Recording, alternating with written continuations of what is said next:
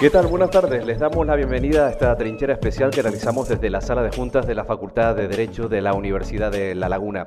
Un saludo muy especial a quienes nos visitan hoy en este macro estudio en el que hemos convertido este espacio y donde se forman tantos y tantas profesionales que utilizan las leyes como materia prima para hacer justicia, luchar contra las injusticias y eh, contra el tema que tratamos hoy de forma monográfica en nuestra trinchera verde, la corrupción urbanística.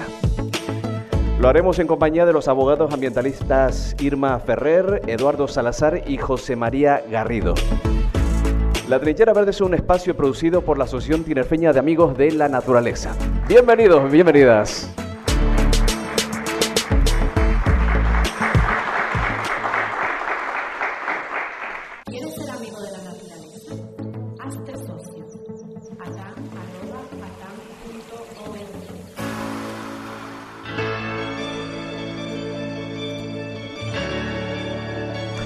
Hace unos años, Javier Barona, magistrado de la Sala de lo Contencioso Administrativo del Tribunal Superior, tachaba de perverso el sistema de planificación territorial que hay en el archipiélago. Decía que favorece que se multipliquen los delitos vinculados a la corrupción urbanística y por eso quizá Canarias es una de las comunidades con mayor número de delitos de corrupción asociados al urbanismo y al Código Penal actual no favorece, desde luego, que se que se castiguen las infracciones como se debiera pese a las reformas que se han realizado de este Código Penal. Realmente la figura de los delitos contra la ordenación del territorio y urbanístico ha experimentado una sola reforma en el Código del año 95, sino que nos lo corrijan nuestros legisladores. Y se contemplan también penas de inhabilitación o multas, pero las de prisión son muy escasas. Las leyes de protección del medio ambiente, anticorrupción y normativa urbanística van a ser tratadas a lo largo de este programa. Queremos que nos aclaren los expertos en, leyes que hoy nos acompañan, pues cuáles son las herramientas de las que se sirve la administración pública o los ciudadanos para tachar o para castigar este tipo de conductas que han llevado a la cárcel a muchos políticos y empresarios. Aunque en el archipiélago tenemos ejemplos de políticos y empresarios encarcelados por su ejercicio de la corrupción, como es el caso de la compraventa de, terrenos de las Teresitas o los hoyos de Wimar, con el procesamiento de, empresarios, otras sentencias que implican también a políticos y empresarios eh, son las del Centro Comercial El Trompo en la Orotava, el conocido como caso Grúa, aún en proceso, la ampliación del Monkey Beach en Adeje, en municipios como Arona se han dado múltiples casos de corrupción, quizá por su carácter turístico. Si hacemos un recorrido por las islas, eh, Lanzarote es una de las que tiene mayor número de, casos de corrupción, con el exalcalde de Teguise que protagonizó algunos de ellos y fue condenado a prisión. Es llamativa la existencia de 22 hoteles declarados ilegales en la isla de, de Lanzarote o también el caso Unión. En Fuerteventura el caso Tindaya, el popular cacique conocido como el Marqués de la Oliva y el de los últimos meses, el caso Mediador que todavía da y dará mucho de sí. En La Gomera la embotelladora de Taguluche ha sido el caso más nombrado y de los pocos que los tribunales, incluido el Supremo, ha condenado a sus autores. En La Palma la gestión del agua y las subvenciones a pozos están en el punto de mira por la presunta familiaridad del presidente del Cabildo. En Gran Canaria, con las concesiones para la generación de energía eólica, se hizo que se paralizaran durante varios años dichos concursos. El caso Faicán, en el municipio de Telde, el caso Góndola, el Ice Blood, el caso Paraíso, numerosos casos en el municipio turístico de, Mogán. El Hierro también tiene condenados por delitos eh, relacionados con la corrupción. La condena a 13 años de inhabilitación al exalcalde de Valverde por prevaricación administrativa por irregularidades en la contratación de servicios de la Bajada de la Virgen del 2017 y también los carnavales. Lo cierto es que en un territorio, un territorio tan sensible como es el Canario, muchos de esos casos de corrupción o mala planificación se traducen en un deterioro de nuestros limitados ecosistemas. Por eso, una parte de la ciudadanía, a través de colectivos y grupos ecologistas, se muestra claramente en contra de la proliferación de carreteras, urbanizaciones e infraestructuras que condicionan el presente y futuro de nuestras islas. Movimiento Ciudadano se ha mostrado contundentes a la hora de rechazar proyectos como el Hotel de la Tejita, el Puerto de Granadilla o el de Esponsalía o la urbanización del puertito de, de Adeje, entre otros. Por eso, hoy en nuestra trinchera queremos tratar la corrupción urbanística, nada más y nada menos, a través de varios profesionales. Hoy contamos con Inma Ferrer, abogada del Colegio de Lanzarote, especialista en urbanismo criminal, vinculada desde el año 2000 al activismo social y a los movimientos ciudadanos en defensa del medio ambiente. y el Desarrollo Sostenible, también abogada de la Asociación Transparencia Urbanística de Acción Cívica en ejercicio de acción popular, Premio Fundación Hay Derecho 2019. Irma, muchísimas gracias por estar aquí, bienvenida. Muchas gracias a ustedes por invitarme. Por otro lado, tenemos también a través de Zoom, en este caso, a Eduardo Salazar, eh, con más de 20 años de especialización en el derecho ambiental, uno de los expertos nacionales en este área, tan demandada desde el derecho hoy en día, colaborando con las mayores entidades ambientalistas mundiales como el AB, eh, UICN, y eh, Greenpeace. ¿Cómo estás, Eduardo? Bienvenido. Hola, buenas tardes. Buenas tardes desde el tren. Estupendo. Esperemos no tener problemas de, comunicación. Vamos a cruzar los dedos. Y por otro lado tenemos a José María Garrido, que es abogado del Colegio de Abogados de Santa Cruz de Tenerife, cuenta con 32 años de experiencia como letrado activo, especialista en Derecho Ambiental y Urbanístico. ¿Cómo estás, José María? Bienvenido. Gracias, bienvenido. Muy bien, bueno, pues con estos profesionales vamos hoy a intentar tratar este asunto tan... Eh, sustancioso, incluso da un poco de morbo, ¿no? Eh, tratarlo aquí en una facultad como esta y desgranar poco a poco cuáles son esas herramientas, cuáles han sido los casos, otros casos que se perfilan también como bastante importantes y de despertar también esa, esa protesta social. Elena Espinosa es mi compañera que está aquí con nosotros, antes la presentaba al inicio del programa y vamos a conducir juntos este espacio. Así que Elena, adelante. Allá vamos, allá vamos. Bueno, miren, este domingo eh, nos reuníamos gente de la asociación de ATAN y, más invitados a celebrar o conmemorar el 52 aniversario de, la asociación que se cumple justo ahora en mayo. Y vamos al, fuimos al Lomo de la Jara, donde hace pues 52 años aproximadamente eh, se eh, empezaron una serie de matarrazas en la zona que acababan con la laurisilva para plantar pino.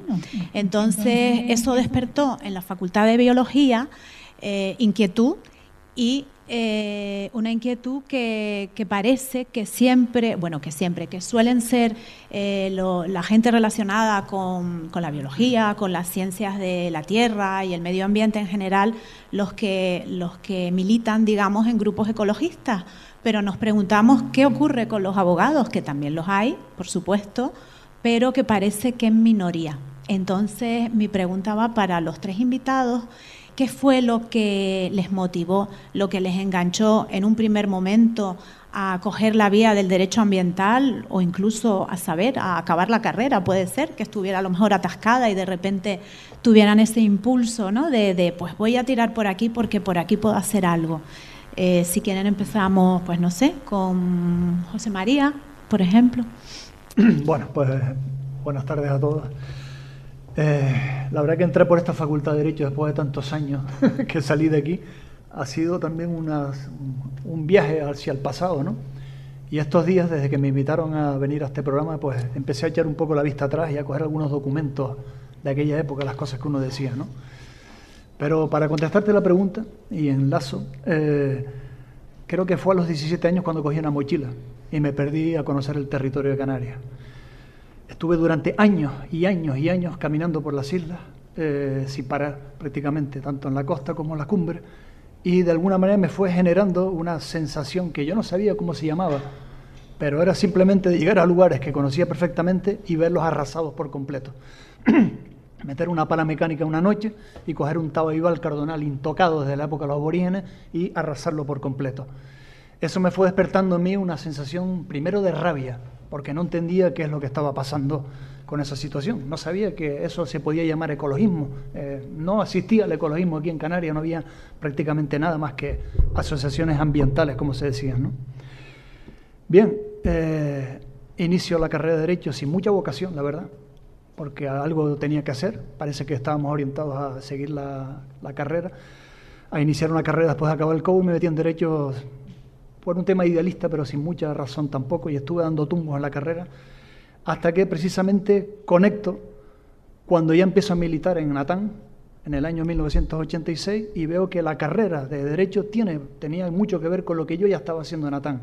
Y ese fue el aliciente para acabar la carrera. A partir de ahí ya me dediqué a intentar acabar la carrera a toda costa, como fuera, para poder trabajar en estas cosas. ¿no? Por lo tanto, sumaba a la vocación del placer de recorrer y conocer el territorio de Canarias la posibilidad de defenderlo también a través del mundo del derecho. ¿no? Y ahí empezó. Fíjense, en noviembre de 1988, hace 35 años, di una conferencia aquí en esta Facultad de Derecho que se llamaba Ecología y Derecho, Situación Actual y Perspectiva. El profesor de Derecho Administrativo que entonces me miró como si estuviera loco. Cuando le dije que iba a hablar de derecho ambiental, me dijo, ¿derecho ambiental? ¿Eso qué es? Tú mismo, me dijo, ¿no? Como tú mismo.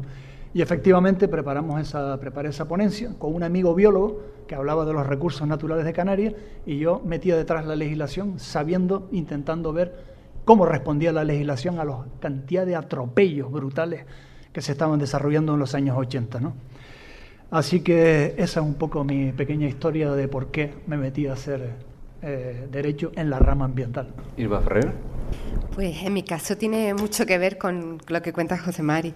Eh, yo creo que mi primer amor mm, en, mi vida fue mi isla, eh, la isla de Lanzarote. Tuve la suerte de vivir en una época maravillosa en Lanzarote, en donde pasamos veranos descalzos y pescando y, de sol a sol en Famara, en La Graciosa, en, la isla, y además mamé de cerca el mensaje de César Manrique, y, quedó dentro, ¿no?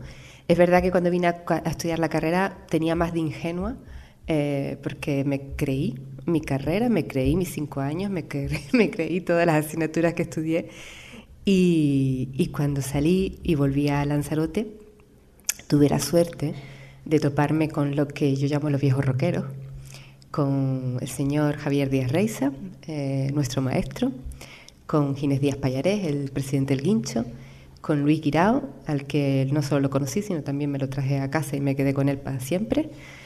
Y aprendí de los viejos rockeros lo que es el coraje para defender aquello que se ama decimos que protegemos lo que amamos y que amamos lo que conocemos, ¿no? Pues conociendo las islas, conociendo el territorio, conociendo el medio ambiente, viviendo una infancia en contacto con la naturaleza, uno puede amarla inmediatamente y por tanto desear mm, protegerla.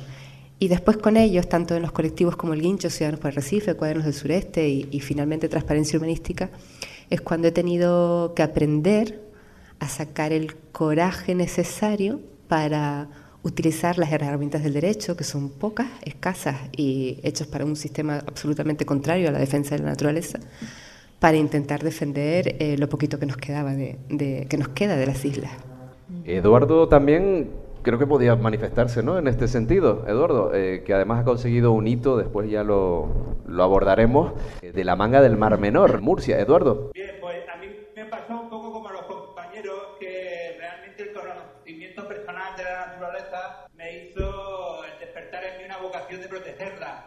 Lo que pasa que en Murcia eh, lo que teníamos era en ese momento un río muy contaminado, que era el río Segura, que llevaba, yo soy más urbanita, entonces fue la experiencia de un río contaminado, de un río contaminado como la que me qué podía yo ayudar. Sí, bueno, vamos a, volver a Canarias, ¿no? Sí. Porque mm, creo que hubo un momento histórico eh, donde se pasó del cero absoluto a, a, ver ya tres leyes importantes allá por el año ochenta y pico, ¿no? ¿Nos puedes comentar algo, José María, sobre, sobre ese, ese momento? Claro, es que partimos prácticamente de la nada. Hay que recordar que en el año 82 se aprueba el Estatuto de Autonomía de Canarias.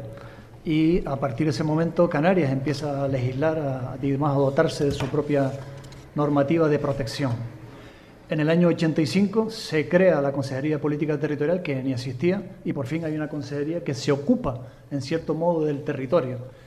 Y la suerte es que en el año 85, del año 87, entran un par de personajes curiosos en esa consejería y eh, que venían ya trabajando desde años atrás y intentan, eh, y lo consiguen, eh, aprobar tres leyes que han sido fundamentales en Canarias. Creo que han sido las tres leyes más importantes que se han aprobado en Canarias desde que empezó la autonomía. La primera, por excelencia, la Ley de Espacios Naturales de 1987, cuyo redactor de puño y letra lo tenemos aquí, a don Javier Díaz Reiza. la Ley de Planes Insulares también, que establece la posibilidad de ordenar la isla desde una visión insular. Algo que parecía fundamental cuando todos los eh, municipios querían tener un puerto deportivo, incluso Tegueste y Vilaflor también querían un puerto deportivo. Si todos querían de todo y evidentemente había que ordenar, en cierto modo, la visión insular para, vamos a ver, cuántos puertos vamos, caben aquí, de dónde vamos a sacar los áridos, y empezar a regular desde esa visión insular que fue clave.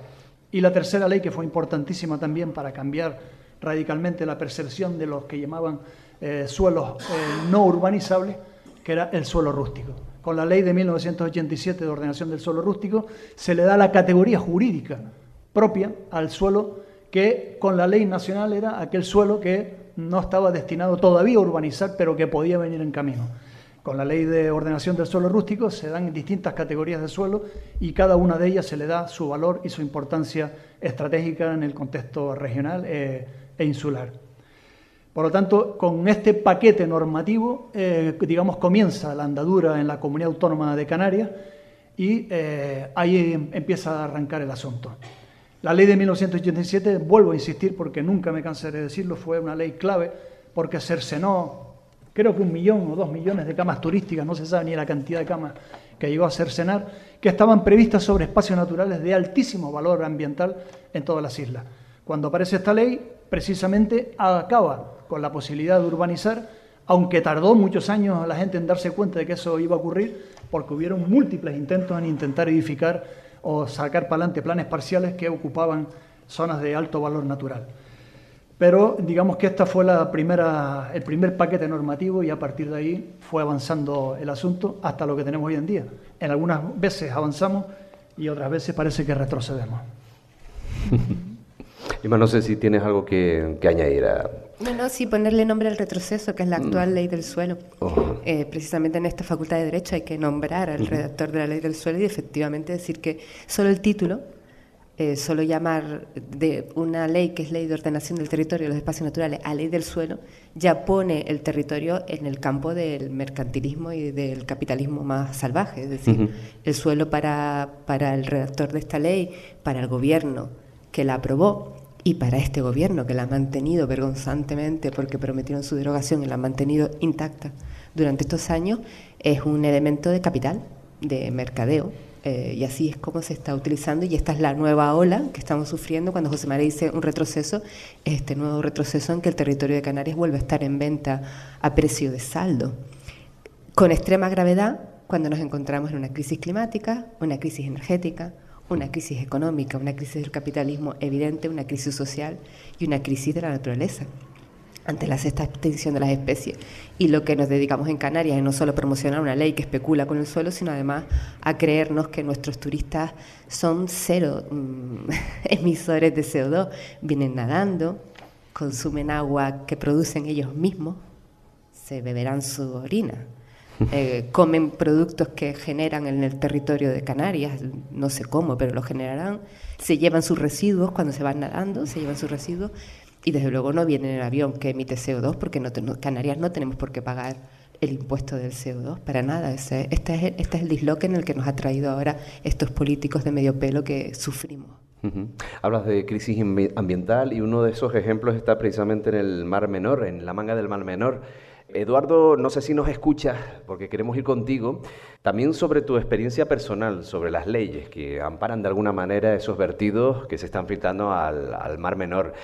Y después, por otro lado, eh, hace muy poco se presentaba una eh, ley de iniciativa popular del Mar Menor que dota de personalidad jurídica a un espacio protegido como Novedad España. Eso, la verdad es que cuando lo escuchamos en el estudio, que entrevistamos a Eduardo, nos emocionó incluso, porque es una nueva herramienta con la que podemos dotar también otros espacios naturales o espacios susceptibles de protección y que quizás sea también la solución. No lo sé, Eduardo. Bueno, yo escucho, escucho a los compañeros de Canarias y la verdad es que me suena muchísimo todo lo que ha pasado allí de lo que ha pasado también en Murcia. Es decir, había unas leyes que tenían una intención y ha habido un reverso tenebroso por parte de leyes urbanísticas que han retrocedido eh, y que han vuelto hacia atrás las políticas progresistas para defender el medio ambiente. La primera ley que quiso defender el Mar Menor fue de 1987.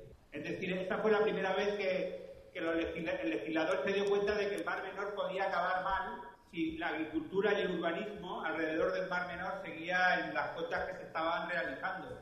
Esa ley fue derogada por una ley urbanística en el año 2000 y posteriormente tenemos una nueva ley del Mar Menor del año 2020 pero que tiene el mismo, el mismo enfoque que las leyes ambientales actuales. Y lo que pretende la ILP o lo que pretendíamos con la ILP era un cambio de enfoque, un cambio de enfoque que es más bien filosófico, porque tiene que, tiene que partir de una raíz filosófica y es una relación distinta con la naturaleza en la que la naturaleza pase de ser un objeto a proteger a ser un sujeto que tiene unos derechos que se pueden defender. Entonces esos derechos se plantean con un mismo nivel que, por ejemplo, el derecho a la libertad de empresa o al derecho de propiedad, que están amparando esas leyes urbanísticas, esas leyes económicas ese capitalismo salvaje. Y entonces, claro, eh, al conseguir la aprobación de la ley, lo que estamos deseando es aplicarla en Murcia. Eduardo, esa iniciativa legislativa popular que al final ha acabado tratando al Mar Menor como un lugar con propia entidad jurídica, ¿qué, qué significa? ¿Y por qué hasta ahora no se ha podido proteger? ¿Y qué posibilitaría esto? Bueno, no se ha podido proteger por lo mismo que, está, que nos estaban contando los compañeros en, de, de, Canarias, ¿no? Y es, y es, que la ambición, la ambición y la especulación eh, no, no, conocen límites. Entonces, claro, el, el yo, mi, mi, mi, perspectiva personal, ahora que hablo con mi opinión, es que el derecho ambiental que tenemos es muy frágil ante, ante las normas de desarrollo económico. No, no, no, no reconoce instrumentos potentes. Entonces, la la, la, esperanza que trae este nuevo enfoque de, la ILP es que mediante la participación del público real y efectiva de los órganos que van a, decidir por el mar menor, escuchando a través de un comité científico, un comité científico muy importante, esa, esa participación ciudadana y esa eh, acción por sustitución en los tribunales que, permite la ley, pues va a permitir que, se, se, separe la gestión del mar menor de, la mano de los políticos únicamente han sido los que han estado gestionando el mar menor. Y, y, esa, y esos vertidos de la agricultura, la ganadería y, las aguas residuales eh, no han sido firmemente atajados porque han estado en manos de, de, unos partidos políticos que están pendientes de los réditos de los votos, que vienen de un sector agrícola, que vienen de un sector urbanístico y demás. Y esto posibilitaría procesar a aquellas personas que de alguna manera están atentando contra ese mar menor. Imaginemos que también puede haber otro caso donde se dote de, de entidad jurídica pues, a un espacio natural aquí y eso haga que seamos más contundentes a la hora de procesar eh, o castigar una conducta. Realmente la entidad jurídica no afecta al derecho penal, que un poco la, Ajá. de hoy, que ahora hablaremos de corrupción urbanística. No, no es una cuestión de procesar a nadie, sino simplemente de defender en los derechos del mar menor pues, nuevas vías en los tribunales y en la administración, nuevas vías que pueden tener que ver con el contencioso administrativo y el, civil, porque al ser una persona, pues tiene, tiene unos perjuicios. Entonces, independientemente de los delitos ecológicos, de procesar a alguien por corrupción, independientemente de eso, se pueden eh, crear nuevas acciones por eh, contaminación, por um, acciones que intenten paralizar nuevas actividades, es decir, al ser un sujeto y tener unos derechos, tiene una categoría superior y se puede utilizar herramientas como las medidas cautelares de una manera quizá más efectiva.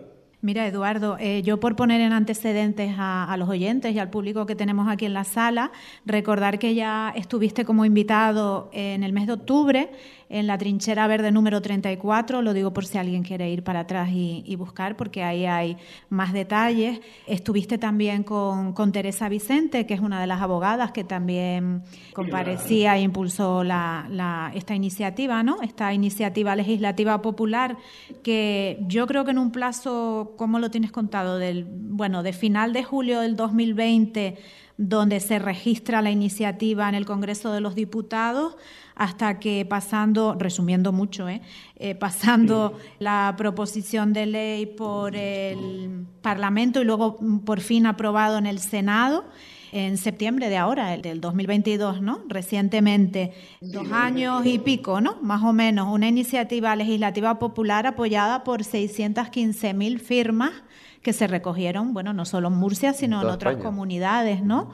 Recordarles, si quieren datos más exactos, que tienen pues la página web del Mar Menor, ¿no? Sí, bueno, y, y lo, en cualquier buscador aparece y que ha sido una novedad en España, en Europa y, en fin, que esto puede sentar precedentes, ¿no? Para que otros espacios naturales pues tengan la misma consideración.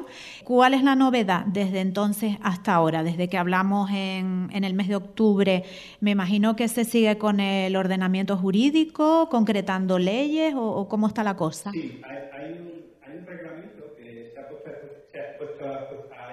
pública recientemente para eh, organizar todas las comisiones que van a representar al Mar Menor. En esas comisiones están sentados eh, representantes del público, representantes de las administraciones. Entonces, ¿cómo están organizadas esas comisiones? Se regulan en un real decreto, que es el que se va a publicar y que estamos deseando que se publique para, para empezar a constituir esos comités, también para elegir al comité científico. Y posteriormente, eh, pues se empezará, empezará un, nuevo modelo de gestión del manejo. Recuerdo que incluso dijeron que iban a publicar en breve un libro, una especie de manual de, buenas prácticas para poner en marcha, lo digo por si a alguien se le ocurre por aquí en esta sala, de, empezar con el proceso. Eh, ¿Se publicó el libro? Creo que lo comentaba Teresa la otra vez. Yo no sé si eh, el libro de Teresa no se ha publicado todavía, todavía no se ha publicado, pero sí que se ha presentado por parte de por el tema de Doñana, se ha presentado una propuesta legislativa para hacer lo mismo que con el Mar Eso sí que tengo noticia. Ah. Bien, bien. Pues querría preguntarle a, nuestros invitados aquí en, este estudio, a José María Garrido y a Irma Ferrer, qué tal ven esta herramienta como, bueno, una manera de, palear. Simplemente lo de las medidas cautelares yo creo que es algo muy interesante, ¿no? Eh, que contempla esta ILP. Sonríe. Por favor, que el compañero se tape los oídos. ¡Ay, Dios! el señor Salazar. A ver, da igual. Yo siento transmitir este mensaje, pero ya puedes desarrollar toda la normativa que quieras, regular hasta el movimiento de tu cuerpo, hasta tocar el agua y servírtelo con el agua para después ver cómo lo bebes, que mientras no haya una voluntad política, primero, que no la hay, una conciencia ciudadana generalizada, que tampoco hay, y un aparato judicial, policial y de las fuerzas y cuerpos de seguridad puestas a disposición de el primer objetivo que debe tener la humanidad en este momento, que es preservar el planeta da igual lo que apruebe y da igual con lo que haga. Oigo a Eduardo y me recuerda mucho a la Reserva de Biosfera, me recuerda mucho al Consejo de la Reserva de Biosfera, donde están representados todos los sindicatos, todos los partidos políticos, todos los ciudadanos, todas las organizaciones ecologistas. Me recuerda mucho al Plan Insular de Lanzarote, que habló por primera vez del desarrollo sostenible. Me recuerda mucho incluso al papel mojado que se llama Ley de eh, Emergencia Climática de Canarias o Declaración de Emergencia Climática en los parlamentos, en los ayuntamientos o la Ley de Cambio Climático de Canarias. Papel mojado mojado. Papel mojado porque tenemos una clase política que depende única y exclusivamente de la financiación de las grandes industrias. En Canarias eh, el turismo, en Murcia eh, la agricultura. Y mientras nuestros políticos se financien de los empresarios, no va a haber colectivo ciudadano que plante cara, porque somos una voz minoritaria. Y además los ciudadanos que defendemos el territorio, que somos conscientes del riesgo de la vida humana en el planeta, somos una minoría. Pero es que además tenemos otra pata que se nos está olvidando, que es que tenemos un cuerpo judicial, es decir, jueces y fiscales, que no tienen ni puñetera idea, que se me lo perdonen, porque me enfrento con ellos en el juzgado mañana mismo, pero que no tienen ni puta idea de lo que es la naturaleza, la defensa, la defensa de la naturaleza, la preservación de la vida, el cambio climático. Todo esto les suena pues lo mismo que les puede sonar ahora mismo a, no sé, al primo de Mariano Rajoy, ¿no? O sea, nosotros hemos tenido jueces, Javier, eh, hemos tenido juicios en donde, un, hablando de un BIC, de un bien de interés cultural, una jueza nos pregunta que si es un bolígrafo. O hablando de la protección de un guirre, Javier, en el puerto del, Rosario, eh, eh, el, campo eólico, el, parque eólico del puerto de Rosario, que si un guirre anida aquí y come aquí, y aunque los molinos estén aquí, como el, nid, el guirre anida aquí, el guirre, ¿cómo se va a mover del sonido? O sea, tenemos, pero es que no hay ninguna voluntad política para formar, si en este país tomáramos, y perdónme todos, de verdad, porque sé que voy a hacer una comparación odiosa, pero si en este país tomáramos la violencia de género, hiciéramos lo mismo para la defensa del territorio, estaría resuelto este problema. Si tomáramos el ejemplo de la conducción bajo los efectos del alcohol, porque antes bebíamos todos y conducíamos todos, ¿verdad? Y nos matábamos en las carreteras. ¿Y qué pasa ahora que no lo hacemos? ¿Por qué? Porque nos para la Guardia Civil, nos pone multas, nos quita el carnet. Si eso se hiciera para la defensa del territorio, que no se va a hacer, esto cambiaría pero no va a cambiar por una razón muy sencilla, porque la corrupción empresarial necesita de la corrupción política, necesita de la corrupción de los funcionarios y necesita de la corrupción judicial. Y esa rueda está engrasada. Y ese es el sistema español. Entonces, podemos aprobar todas las leyes, podemos pedir todas las medidas cautelares. En Lanzarote pedimos las medidas cautelares y termino ya. pedimos las medidas cautelares para parar 37 hoteles ilegales. No pararon 37 hoteles ilegales, pararon los cuatro últimos porque yo creo que ya la Sala del Tribunal Superior de Justicia tenía vergüenza y dijo, bueno, ya que hemos admitido y permitido que se construyan 33 hoteles ilegales al pie de la costa, ocupando zonas verdes, ocupando viales, o sea, de una gravedad grosera, ya que hemos permitido 33, vamos a parar los últimos cuatro porque ya nos da vergüenza torera. Pero estos son los juzgados que tenemos. Precisamente yo le iba a preguntar a Irma antes mm, sobre quiénes están detrás de, que no se pueda llevar a cabo eh, ese procesamiento, ¿no? O, esa paralización, o ese empleo de, de las leyes. Me hablas de la connivencia de, los empresarios y de la política, ¿no? Que está enredada en todos los poderes y de los públicos. Funcionarios, y de los funcionarios y de la cúpula de los jueces. Vaya. Bueno, en tu caso, como denunciante particular, ¿se puede destapar una red? Eh, como ciudadano, cualquiera de nosotros, ¿no? No, y además no lo recomiendo. Si no quieres eh, suicidarte a mitad del camino, perder tu familia, perder tu trabajo, ser perseguido socialmente. Y esto lo cuento, mm, que puede parecer una broma, pero son los casos de España. O sea, los casos que denuncian la corrupción en España son personas perseguidas, que pierden su puesto de trabajo, que pierden su salario, que pierden sus familias y que además son señalados socialmente. En, estas islas adoramos al alcalde indigente, intelectual, que conduce un BMW, lo adoramos. Hacemos la genuflexión al concejal de urbanismo que te habla sin utilizar comas, acentos y puntos, sin saber escribir ni leer, como me han dicho a mí en sala pero señalamos y acosamos a aquel ciudadano que defiende lo de todos. Y esto es más grande que cualquier ciudadano, esto depende de que tenemos una justicia que es tremendamente cobarde con el poderoso, pero tremendamente dura con el débil. Y tenemos un sistema judicial, que José María podrá desarrollar mucho mejor que yo, que defiende a capa y espada la propiedad privada, pero que lo público, lo que es de todos, no existe no le damos ningún valor. La ciudadanía es los españoles, y no sé si añadir hasta los europeos, y por lo que veo cómo está el planeta, los ciudadanos, las personas, defendemos a capa y espada mi título de propiedad en el registro de propiedad. Y si tengo 500 metros inscritos en el registro de propiedad, ya me pelearé con el vecino a ver si el murito de aquí lo puedo alargar para tener 550 metros. Pero de la puerta de mi casa para afuera, aunque no tenga farolas, no tenga alumbrado público, no tenga alcantarillado, no tenga calle, no tenga parque público, no tenga eh, residencias para mayores, no tenga centros de atención a los, a los enfermos, no tenga centros de atención a las mujeres, no tenga centros de atención a los niños enfermos, me da igual. Ya puedo caminar a solajera en un parque, no tengo una puñetera sombra, no tenga árboles, que a mí me da igual porque eso es lo público. Y no hay una cultura de defensa de lo público, igual que no hay una cultura de defensa de lo de todos. Hay una cultura de defensa de mi propiedad privada. Y después tenemos un sistema judicial que está engrasado con la misma grasa que el sistema político, el sistema empresarial y el sistema funcionarial, que es la grasa de la corrupción. O sea, no es que el sistema esté corrupto, no, es que el sistema es la corrupción. Y aquí quiero simplemente aclarar una cosa porque sé que me va a caer encima la de Dios, como siempre. Generalizo, ¿vale? Estoy generalizando. Para atacar la corrupción en Lanzarote, como hemos hecho nosotros, Hemos tenido la suerte, y miro a Javier porque es el presidente de Transparencia Urbanística, hemos tenido la suerte de tener un fiscal como es Ignacio Estampa que perseguía la corrupción y se la jugaba. Hemos tenido la suerte de tener dos jueces de instrucción que se la jugaron. De hecho, el primero salió huyendo, pidiendo, mm, vamos, por favor, que lo dejaran en paz. Hemos tenido la suerte de tener una Fiscalía de Medio Ambiente a nivel nacional que nos apoyara. Hemos tenido la suerte de tener a la UCO, a la Unidad Central Operativa de la Guardia Civil.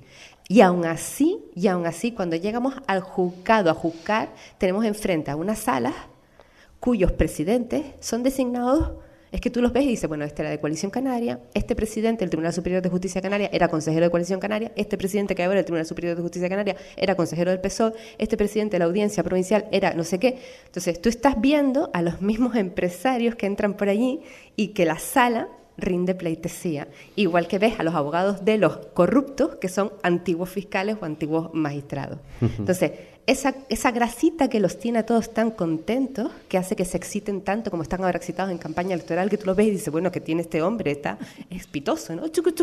Esa grasita se llama corrupción. Y es lo que hace que el sistema funcione. Por eso, en la corrupción nunca habrá unas medidas tomadas en serio como ha habido en el tráfico, nunca habrá medidas tomadas en serio como ha habido en violencia de género, porque eso sí que no ataca al sistema. Pero el cambio del sistema económico, el cambio de la corrupción y el cambio y en la protección del territorio sí que ataca directamente al centro del sistema, que es el dinerito para todos. Y el hecho de que haya jueces progresistas o conservadores o que sean propuestos por parte de un partido político o no, o esa pelea que hay en el Constitucional por la renovación nos da mucho que pensar, ¿no? José María Garrido, ¿cómo podemos defender con la ley en la mano y si tienes algo que añadir a lo que ha dicho Irma, pues el medio ambiente? Perdón, Guillén, antes de que empiecen a responder, bueno, también comentar que Eduardo también, cualquiera puede intervenir en cualquier momento. Una duda que me acaba de surgir, eh, este engranaje que se pone en marcha, por ejemplo, de la Fiscalía Anticorrupción, etcétera, eh, suele ser eh, a raíz de una denuncia particular ¿Es lo que a mí me parece o, o lo, cuál es la experiencia? Sí, normalmente el engranaje que se pone en marcha, que es otra de las mmm, que tenemos, es que cuando van a... O sea, yo llevo 20 años en tema de corrupción, en tema luchando contra la corrupción, porque cuando digo que me dedico a la corrupción, todo el mundo dice, vamos, digo, no, luchando contra la corrupción. Y efectivamente, a quien a mí no me han venido a, a comprarme directa y abiertamente, indirectamente sí.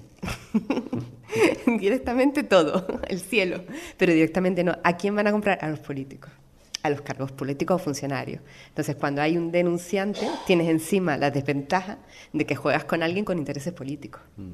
Entonces, ya tienes tu propia acusación eh, ya está tocada, porque estás hablando de PSOE contra Podemos, Podemos contra PP, PP contra, o sea, unos contra otros y con intereses políticos. Por eso, transparencia urbanística, cuando nos constituimos, una de las normas que pusimos es que si entrabas en político salías de la asociación. Pero es que no es la única norma que nos hemos tenido que poner. La siguiente norma es no aceptamos financiación de nadie. Porque claro, las ofertas de financiación del, oye, tú eres enemigo de este empresario, pero yo también, así que tú y yo tenemos enemigos comunes. Como, ¿Qué necesitas? Pues necesito que te vayas de mi despacho, eso es lo que necesito. Tienes que independizarse políticamente absolutamente de todos, porque todos juegan el mismo juego, todos bailan el mismo baile, son muy enemigos en el discurso político. Pero a la hora del dinero, o sea, el dinero en Canarias, ¿de dónde viene? De la industria turística. La industria turística ha subvencionado a Coalición Canaria, pero ha subvencionado también al PP y está subvencionado también al PSOE que además ha llegado a poder con una hambre, porque tanto tiempo en la oposición les ha dejado las arcas vacías. Entonces, este es el POSOE que nos está gobernando ahora, que nos habla de una ley de cambio climático y aprueba carreteras. O nos habla una ley de cambio climático y aprueba un circuito. ¿A qué habla? ¿Un circuito de coche? No me jodas. Tú no te has leído tu ley de cambio climático. Me estás vacilando. O sea, me estás tomando por imbécil. Me lo estoy creyendo y tú crees que sí, que yo me lo creo. Son todos y todos se financian de lo mismo. A la hora del dinero, da igual el color político, todos se reparten y todos se financian de la misma fuente. Y todos designan a la cúpula del Poder Judicial. Y ahí están los funcionarios que son imprescindibles. Si un funcionario no te firma, no hay prevaricación que cometer. José María. Sí, es verdad que durante años eh, casi uno lo ha llevado con orgullo aquello de estar en las listas negras, porque las listas negras existían. Y existían y llegamos a verlas alguna vez que estábamos allí apuntados. Pero ya no solo de estar en una lista negra que sabes que con este no la administración y nadie puede, puede estar con él porque sabes a dónde va, sino contratos públicos en los que uno participaba que se los quitan de las manos o desacreditación a base de calumnias por fuera. ¿Cuántas puñaladas tendrá uno en la espalda de las que no se ha enterado, más las que te hayas enterado, ¿no? Y expulsión también de la labor profesional eh, independiente, cuántas veces, ¿no? Yo siempre pongo un ejemplo y que eh, lo voy a repetir porque es muy, muy elocuente de cómo funciona el asunto. Cuando empezó la evaluación de impacto ambiental, nosotros empezamos a trabajar como evaluadores de impacto ambiental, ¿no? Eh, con un equipo formado y íbamos a trabajar como había que trabajar. Hay una autopista, la variante de, la, de Guamasa, que va a pasar por detrás del aeropuerto para conectar y desviar gran parte del tráfico. ¿no? Resulta que esa autopista pasa por el hábitat único en el mundo de una chuchanga, un, bicho, un bicho así de simple, ¿no? Bueno, resulta que el hábitat por donde pasa esa carretera lo ocupaba por completo y decidimos decir que eh, este es un elemento, un recurso natural único en el mundo y que tiene el mismo valor que un águila, que una ballena, que un oso o que cualquier cosa. Porque además España había firmado el convenio de biodiversidad que atendía a todas las especies por igual. Lo dijimos claramente y fuimos a hablar con los ingenieros, que es lo que nos habían, quienes nos habían contratado para hacer la evaluación de impacto ambiental, Y cuando les dije que era que había una chuchanga, los tipos me miraron como diciendo, ¿cómo? ¿Una chuchanga? Eso ni lo pongas en el estudio de impacto ambiental. ¿Eso que es un bolígrafo? Parmacela tenerifae se llama. Una especie enorme, cuando digamos una chuchanga enorme que vive en el acuífero a 15 o 20 metros de profundidad y cuando llueve en la laguna subía a la superficie y dejaba una especie de costra, una especie de protoconcha, la dejaba tirada y eso fue lo que determinó la localización de la especie. Pues bien, nos dijeron que no metiéramos eso en el estudio de impacto ambiental. Evidentemente lo metimos en mayúscula, en grande, en negro y bien subrayado. Nunca más volvimos a trabajar en el mundo de evaluación de impacto ambiental. ¿no? Esa carretera se paró hasta el día de hoy que estamos empezando otra vez a poner en funcionamiento el proyecto, pero a nosotros jamás se nos volvió a contratar nunca más eh, esa historia. Entonces digamos que la corrupción entra por un montón de, de campos también, ¿no? cuando se supone que un evaluador ambiental debe ser absolutamente independiente y debe decir lo que dice el territorio y lo que dicta el territorio. Pues eso tampoco funciona así. ¿no? Bueno, quizá también ese sea uno de los elementos clave dentro de eh, esa urbanización que se pretende realizar en el puertito de, de Adeje, ¿no? que el estudio de impacto pues no haya significado determinadas especies que, que están siendo destruidas. ¿no? Y por otro lado, las administraciones públicas que no son las que vigilan y hacen cumplir esa legislación, porque parece que muchas veces tienen que ser grupos ecologistas los que, los que tengan que intervenir para que la administración pública por fin abra los ojos y diga, oye, pues sí, hay que emplear las leyes. Tiene mucho que ver con que tenemos una diarrea normativa, perdonen la expresión, brutal. Eh, y además ha sido durante unos años importante que esa diarrea normativa funcione, para al final no sabes ni qué ley estás aplicando. La ley de ordenación del territorio de Canarias sufrió más de 18 modificaciones. Un momento, incluso nosotros que trabajamos en este mundo, andamos hasta medio perdidos. Pero bueno, vamos a ver, esto modificó, sí, pero da un artículo entre medio y en esa confusión se iban colando un montón de historias en el, territorio. Entonces, no hace falta tantas leyes, lo que hace falta es que las leyes se cumplan. Y este es un principio esencial y básico normativo, que es el que realmente no se aplica nunca. ¿no? Las leyes no se, no se cumplen. ¿Y qué pasa? Cuando tienes un sistema que se incumple reiteradamente y tantas veces, lo que da lugar es precisamente a que el sistema empiece a hacer agua por todos lados, porque no está preparado para recibir tantas amenazas, no está recibido para realizar tantos incumplimientos normativos. Y eso hace que al final el sistema pues haga flaco favor realmente a, a lo que tiene que hacer en sí, ¿no? Y empiecen a crearse agujeros por todos lados, por donde se cuelan por ahí los chorros de, se engrasan el asunto. Eduardo Salazar. Bueno, yo, yo comparto eh, parte de la, de la visión eh, pesimista de, de, los compañeros, sobre todo de la compañera, en relación a la, a la corrupción que, que, casi todo lo puede. Lo que pasa que, que, que, creo que hay que revertir la tendencia en cuanto a lo, a lo, a lo que he iniciado diciendo de, de la conciencia ciudadana que en Murcia ha cambiado con respecto al desastre del Mar Menor. Ha cambiado, ha habido un, un cambio de conciencia importante y luego también eh, un no dejar que solo sean los políticos los que decidan, a fin de cuentas, sobre un espacio tan querido como el Mar Menor. Lo del aparato judicial eh, sí que estoy más de acuerdo y precisamente creo que debemos trabajar todos en, en que esto cambie, en que esto cambie y denunciarlo es una de las mejores maneras, por supuesto. Perdona, Eduardo, es mi visión positiva, ¿eh? Es mi visión optimista. Vaya. La que te he contado. La que he contado es la optimista. Pues vayan pensando en algo de optimismo para el final, ¿eh? que no nos vamos a quedar Sí, con mal sabor. Tenemos de que boca. acabar en positivo. Adelante. Mira, aprovechamos que Eduardo te tenemos ahí enganchado todavía. Eh, la pregunta es para todos, pero bueno, eh, a nivel personal, ¿cómo se compatibiliza el llevar una carrera profesional eh, que te paga las facturas y que, en fin, que, que te permite tener una familia y darle de comer?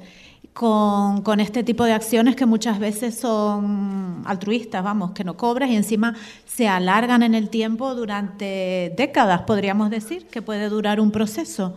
Eh, ¿cómo, ¿Cómo lo hacen? ¿Cómo lo llevan? ¿O lo han llevado? Pues para mí ha sido complicado porque, porque realmente muchas veces es altruismo lo que, lo que nos mueve a llevar procedimientos que pueden durar como el que estuvimos llevando en, en un espacio natural en Murcia 25 años de, de, de, de planteamiento antes llegamos hasta el Supremo tuvimos que esperar 25 años desde que se inte- intentó urbanizar el espacio y realmente mi, mi, mi, única idea ha sido compatibilizarlo con la universidad. Es la única opción que he podido, que he podido utilizar porque realmente la, los grupos de defensa de la naturaleza no cuentan con, con fondos para, para, tener abogados muchas veces y para llevar todos los, todos los asuntos que quieren llevar y es complicado realmente, sí, es, es, una vida un poco perra a veces. Eh, bueno, en, en, mi caso eh, me ha pasado algunas veces como el chiste del conejo, ¿no? que casi he tenido que saltar al agua porque me estaban persiguiendo y las cosas se han puesto crudas, pero hemos ido escapando. Eh, la profesión de abogado es muy amplia, el asesoramiento jurídico tienes un montón de vericuetos por los que meterte, por los que rodar y por los que jugar, ¿no? Y si no es por aquí, puedes entrar por otro lado, y si no, pues te dedicas a otra cosa que está vinculado, pero no del todo y eso hace que vayas escapando el día a día y puedes cerrar el año y decir, bueno, pues me he ganado el sueldo, que básicamente es lo que uno quiere, ganar el sueldo nada más. Uno no pretende hacerse rico ni nada, pero sí ganar el sueldo. Pero a veces incluso es complicado ganarse el sueldo. Hay ha habido momentos en, a lo largo de esta historia en las cuales eh, he sentido la necesidad de tirarme al agua y nadar a otro lado a ver si encontraba hueco en otro sitio. ¿no? Pero bueno, hemos logrado sobrevivir y contentos estamos. No, no, comparto absolutamente. O sea, mm, es imposible. Eh, la minuta de los letrados y cualquier ámbito del derecho realmente, porque la situación del ejercicio profesional está muy perra, como dice Eduardo.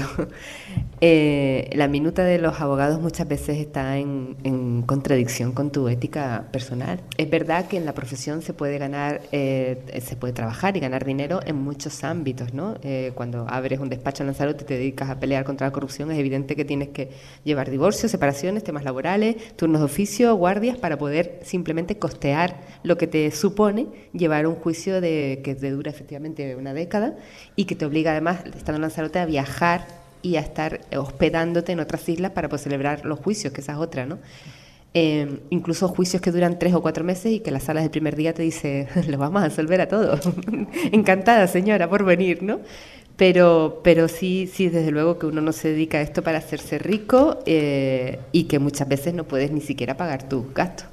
Eso es una realidad. Precisamente queríamos abordar este asunto, ¿no? A nivel personal, cómo se compatibiliza, pues eso, esa carrera profesional que te da de comer, que paga las facturas, ¿no? Y esa defensa del medio ambiente y qué consecuencias ha tenido, ¿no? Antes también hablábamos con José María, ¿no? De, las consecuencias que ha tenido, pues, determinadas eh, actitudes responsables, ¿no? Y valientes a la hora de, pues, ese reflejo, ¿no? En la carrera profesional. ¿Qué tipo de presiones han recibido, por ejemplo, Ima? No, el camino es bastante común en toda, es toda España, ¿no? Eh, nosotros trabajamos, eh, yo en concreto formo parte de Acción Cívica contra la Corrupción, Luis también, Luis conmigo, y tenemos sede en Valencia. Formamos parte del Consejo de Participación Ciudadana de la Agencia Valenciana Antifraude, ¿no? que protege ahora mismo a, creo que son 36 denunciantes de corrupción, a los cuales se les ha, primero eh, se hace una campaña de desprestigio, yo en el caso como era mujer y era joven y tenía una buena apariencia física, pues yo creo que me acosté con todos los hombres de la isla en cuestión de tres meses. No sé cómo lo hice, pero tuve que hacerlo de tres en tres o de cuatro en cuatro porque no me daba tiempo a tanto sexo en mi vida. Después me convertí en un diablo eh, con rabo y cuernos. Todavía de vez en cuando, cuando alguien me conoce, me dice, ¿tú eres Irma Ferrer? digo, sí, no tengo rabo ni cuernos. Porque te tratan como si fueras una tía histérica, una bruja, una amargada, una, eh, eh, como dicen que les, envidiamos y como les envidiamos tenemos ira contra ellos, eh, y en fin, hay, una, hay un descalificativo que me, encanta especialmente, pero claro, como los empresarios, muchos de los empresarios son, dueños de los medios de comunicación, y hablo del Lancelot, evidentemente, Juan Francisco Rosa, nos decía en un artículo que éramos, que éramos descalificados sociales, desclasificados sociales, cosa que a mí me llena orgullo y satisfacción. que, Juan Francisco o Lancelot nos dedica una portada, ¿no? Después, claro, eso te afecta a tu familia, porque tus padres son conocidos, tus hermanos trabajan allí. Evidentemente afecta a tu despacho, afecta a tu trabajo. En una ocasión que Javier siempre me recuerda, tuvimos una alcaldesa que se dedicó a llamar uno a uno a mis clientes para decirle que conmigo no trabajaran. Eh, Javier me recomendó que le mandara un ramo de flores a la señora alcaldesa. Eh, optamos por echarla de la alcaldía y de ocho concejales pasó a tener tres. Marisabel Denis, caso Unión. Eh, voy a decir nombres porque así resulta mucho más interesante, ¿no? Después están las ofertas, porque cuando ya trasladas tu coñazo a, Lanzarote, traslada el efecto al gobierno de Canarias, entonces viene la gente del gobierno de Canarias a ofrecerte o a echarte, como en el caso de Javier, de trabajo. En mi caso fue ofrecerme trabajar, no sé, Villarroja me podría haber tenido para allí si yo hubiese querido, o cualquiera otro, ¿no? Donde en cualquier despacho urbanístico donde tú quieras, Claro, Irma, tú tienes valores y demás. O sea, no es una compra directa y clara, aunque en algunas ocasiones ha habido compras directa y clara de nos sentamos en la mesa del capo y comes lo que quieras.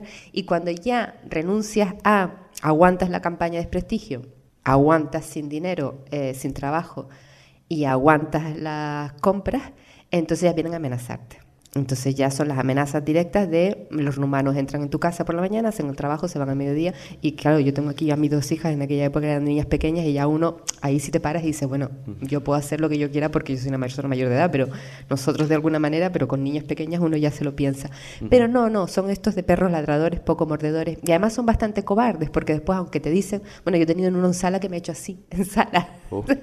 y decirle al presidente de sala, me está haciendo así y el presidente de sala dice, seguimos, seguimos, vale, seguimos.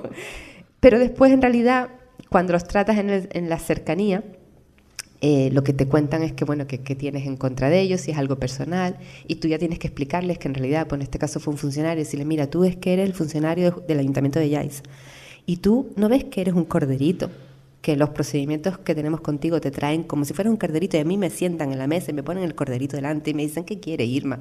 La víscera, el, solomillo, la carnita, no sé qué. Por favor, habla, habla, porque te están, estás pagando tú, funcionario de un ayuntamiento, lo que sabemos que ha beneficiado a otro. Entonces ya te dicen que no, que es una mafia muy grande y que no se pueden enfrentar con la mafia. Este es el camino que mm, sufren los mm, denunciantes de corrupción en toda España, ¿no? Y hay quien no lo aguanta. Sí. Ahora se ha aprobado la ley de protección al denunciante ah, por orden de Europa, que es una ley además que ha aprobado el gobierno español, tengo que decirlo, con muy poca ambición. Claro, se aprueba una autoridad de protección al denunciante que ni siquiera se le llama denunciante porque parece ofensivo, ¿no? Alertador, vete a tomar por culo. O sea, llámame como soy yo, soy denunciante, ¿sabes? Alertadora. Parece como que les da miedo, ¿no? De decir las cosas por su nombre. Y realmente es muy tímida y además una autoridad que va a depender del Ministerio de Justicia, es decir, del gobierno de turno, es decir, del eh, interés partidista de turno, con lo cual, Madre mía. muy light. Para los que nos están escuchando, Irma hizo un gesto típico del padrino, ¿no? Ponerse la mano en, el dedo a la altura del cuello, con lo cual, pues, te rajo, ¿no? Me, imagino que se, para que la gente sepa qué nivel tenemos. Yo lo entendí así, te corto el cuello, no lo entendí como que me iba a regalar nada. José María Garrido antes hizo un esbozo ¿no? de, las consecuencias profesionales que podía significar para él no estar metido, ir contracorriente. Y también le haremos la pregunta, Eduardo, para que esté preparado de forma breve. ¿Tu caso? creo, que lo comenté. Eh, te vienes a enterar a lo largo de los años que te están poniendo a parir eh, por personajes que dicen, porque no sé ni quién eres, ¿no? estás hablando de mí todo el día, no sé ni quién eres, ni te conozco, ¿no? Y aprovechan para desacreditar tu, tu valía, tu profesionalidad. Eh, este tipo de cuestiones, el tema de las listas negras que comentaba antes, eso nos daba mucho orgullo porque nos veíamos y coño, estamos aquí, eso significa que estamos haciendo bien las cosas. Pero claro, mm, lo triste de esto es que eh, han pasado muchos años, 30 años desde que uno empezó con esto y parece que no solo vamos a mejor, sino a peor. Entonces también te da un poco de desesperanza la, la situación, ¿no? De que no, de que las cosas no avanzan como deberían avanzar. ¿no? Y yo tengo una teoría sobre esto, una teoría que, bueno, que no es una teoría que me haya inventado yo, sino yo creo que la lectura de la historia te lo dice. ¿no? Venimos de un régimen podrido, en la transición no se cortaron cabezas y por lo tanto el régimen continuó exactamente igual que como estaba. ¿no? ¿Cuándo nos empezamos a dar cuenta de que la cosa funcionaba mal? En el año 2018, 2008, con la crisis es realmente cuando la gente se para y empieza a mirar para atrás y dice, pero espérate un momento, eh, aquello que dejamos ahí detrás de qué es lo que. Y fue exactamente así, porque es a partir de ese año cuando realmente empieza la corrupción a ser un elemento en la boca de todos los ciudadanos. Pero es que esa corrupción viene desde, desde la transición española. Y durante la transición española hasta el 2008 ha pasado absolutamente impunemente toda la gente que siguió realizando las mismas actividades eh, delictivas desde la época de Franco hasta la actualidad.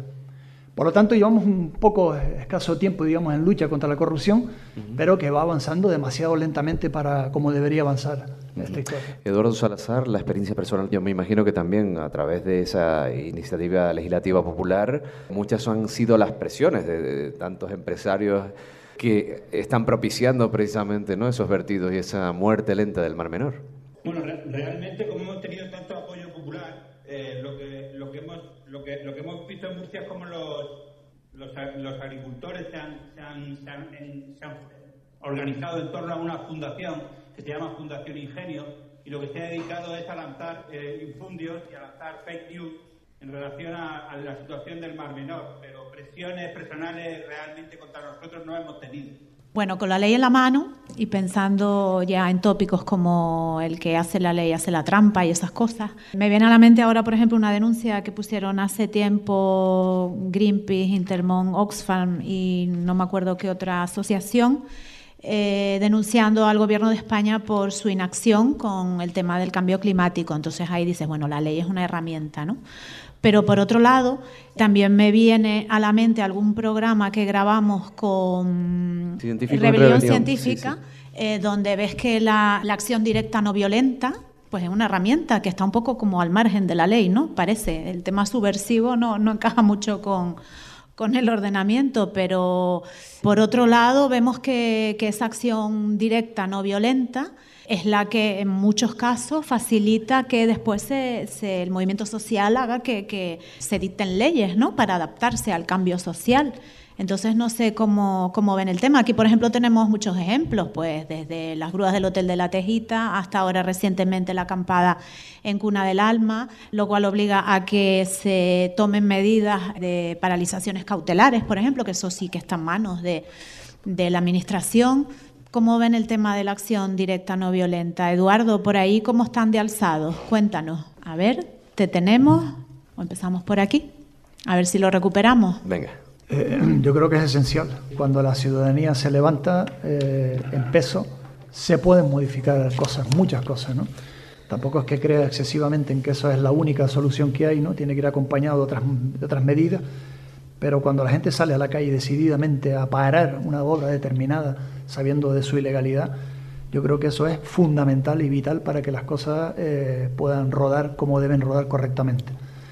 Me acuerdo, no sé si fue en el año 1988-89, precisamente con Atán, se hizo, yo creo que la primera manifestación que se hizo en la isla en contra de las Teresitas, precisamente, de lo que se iba a realizar en las Teresitas, en la playa de las Teresitas. Y fue una manifestación que salieron miles de personas a la calle. Fue algo sorprendente, porque además estaba convocado por ATAN y por dos o tres grupos más. Y, fue interesante o importante, porque con a consecuencia de aquello logramos visualizar un asunto que acabó donde todos sabemos que acabó. Es decir, con una denuncia formal, una querella criminal en los tribunales, y acabó cogiendo al que era consejero en ese entonces de turismo y al alcalde de Santa Cruz y meterlo en la cárcel como estado durante muchos años. Por lo tanto, yo creo que la manifestación social es clave, fundamental, para que eh, las cosas empiecen a modificarse. Pero no solo, ya digo, yo creo que el apoyo de cualquier tipo de herramienta jurídica, técnica, social, eh, que los colegios profesionales se impliquen y sobre todo que la sociedad se implique, yo creo que es absolutamente esencial. Pero hay que tener un objetivo claro. Yo creo que hacer manifestaciones en contra del cambio climático, del modelo turístico, es un poco complicado. Hay que ir a cosas más concretas para ir tomando más conciencia sobre los asuntos, creo. Bueno, decir que Eduardo Salazar se ha tenido que ir, así que le damos las gracias por haber intervenido en esta primera parte de, de este programa. Y mm, bueno, mm, en esta sala hay una persona que podríamos decir que tiene mayor experiencia bueno, en, temas jurídicos, no solo dentro de la justicia, sino también fuera.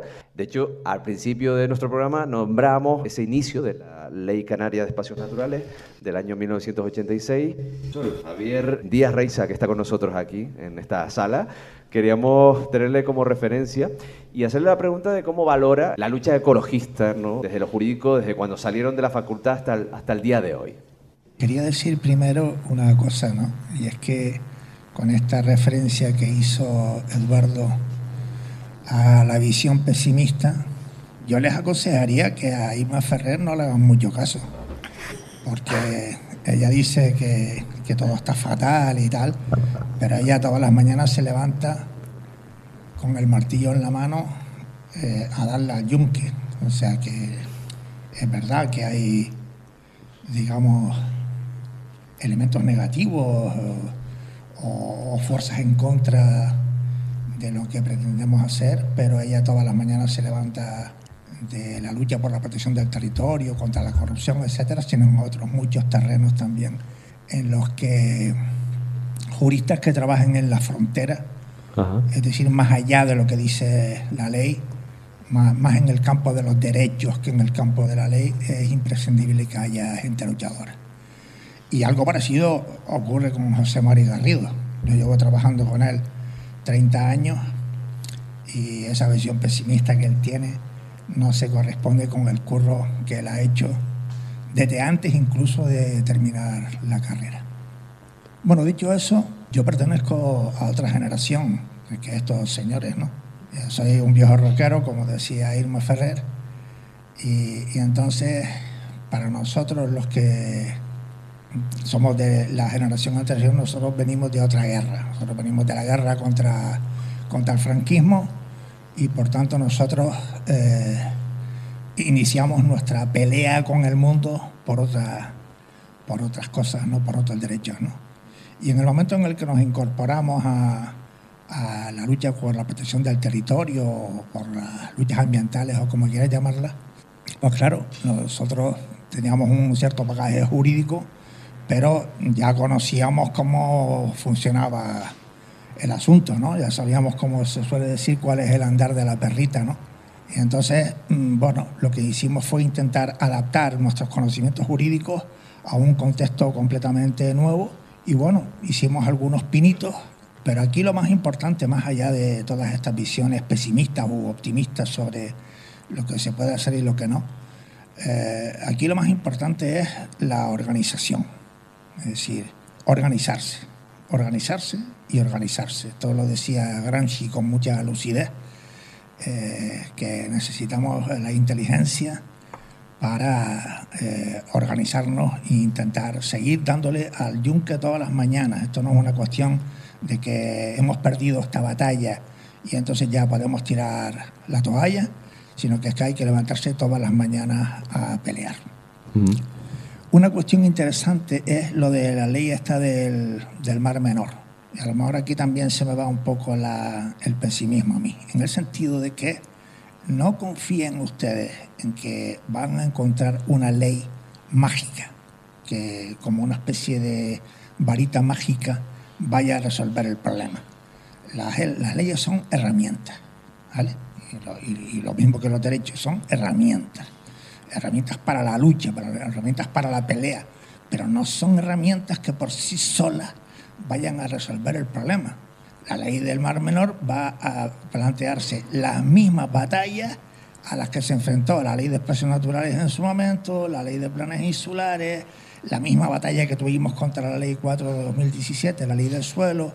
Es decir, que no crean que una ley va a resolver el problema, porque las leyes no son mágicas, las leyes son herramientas para seguir en la pelea eh, y por tanto eh, esto hay que verlo con un cierto posibilismo. ¿no?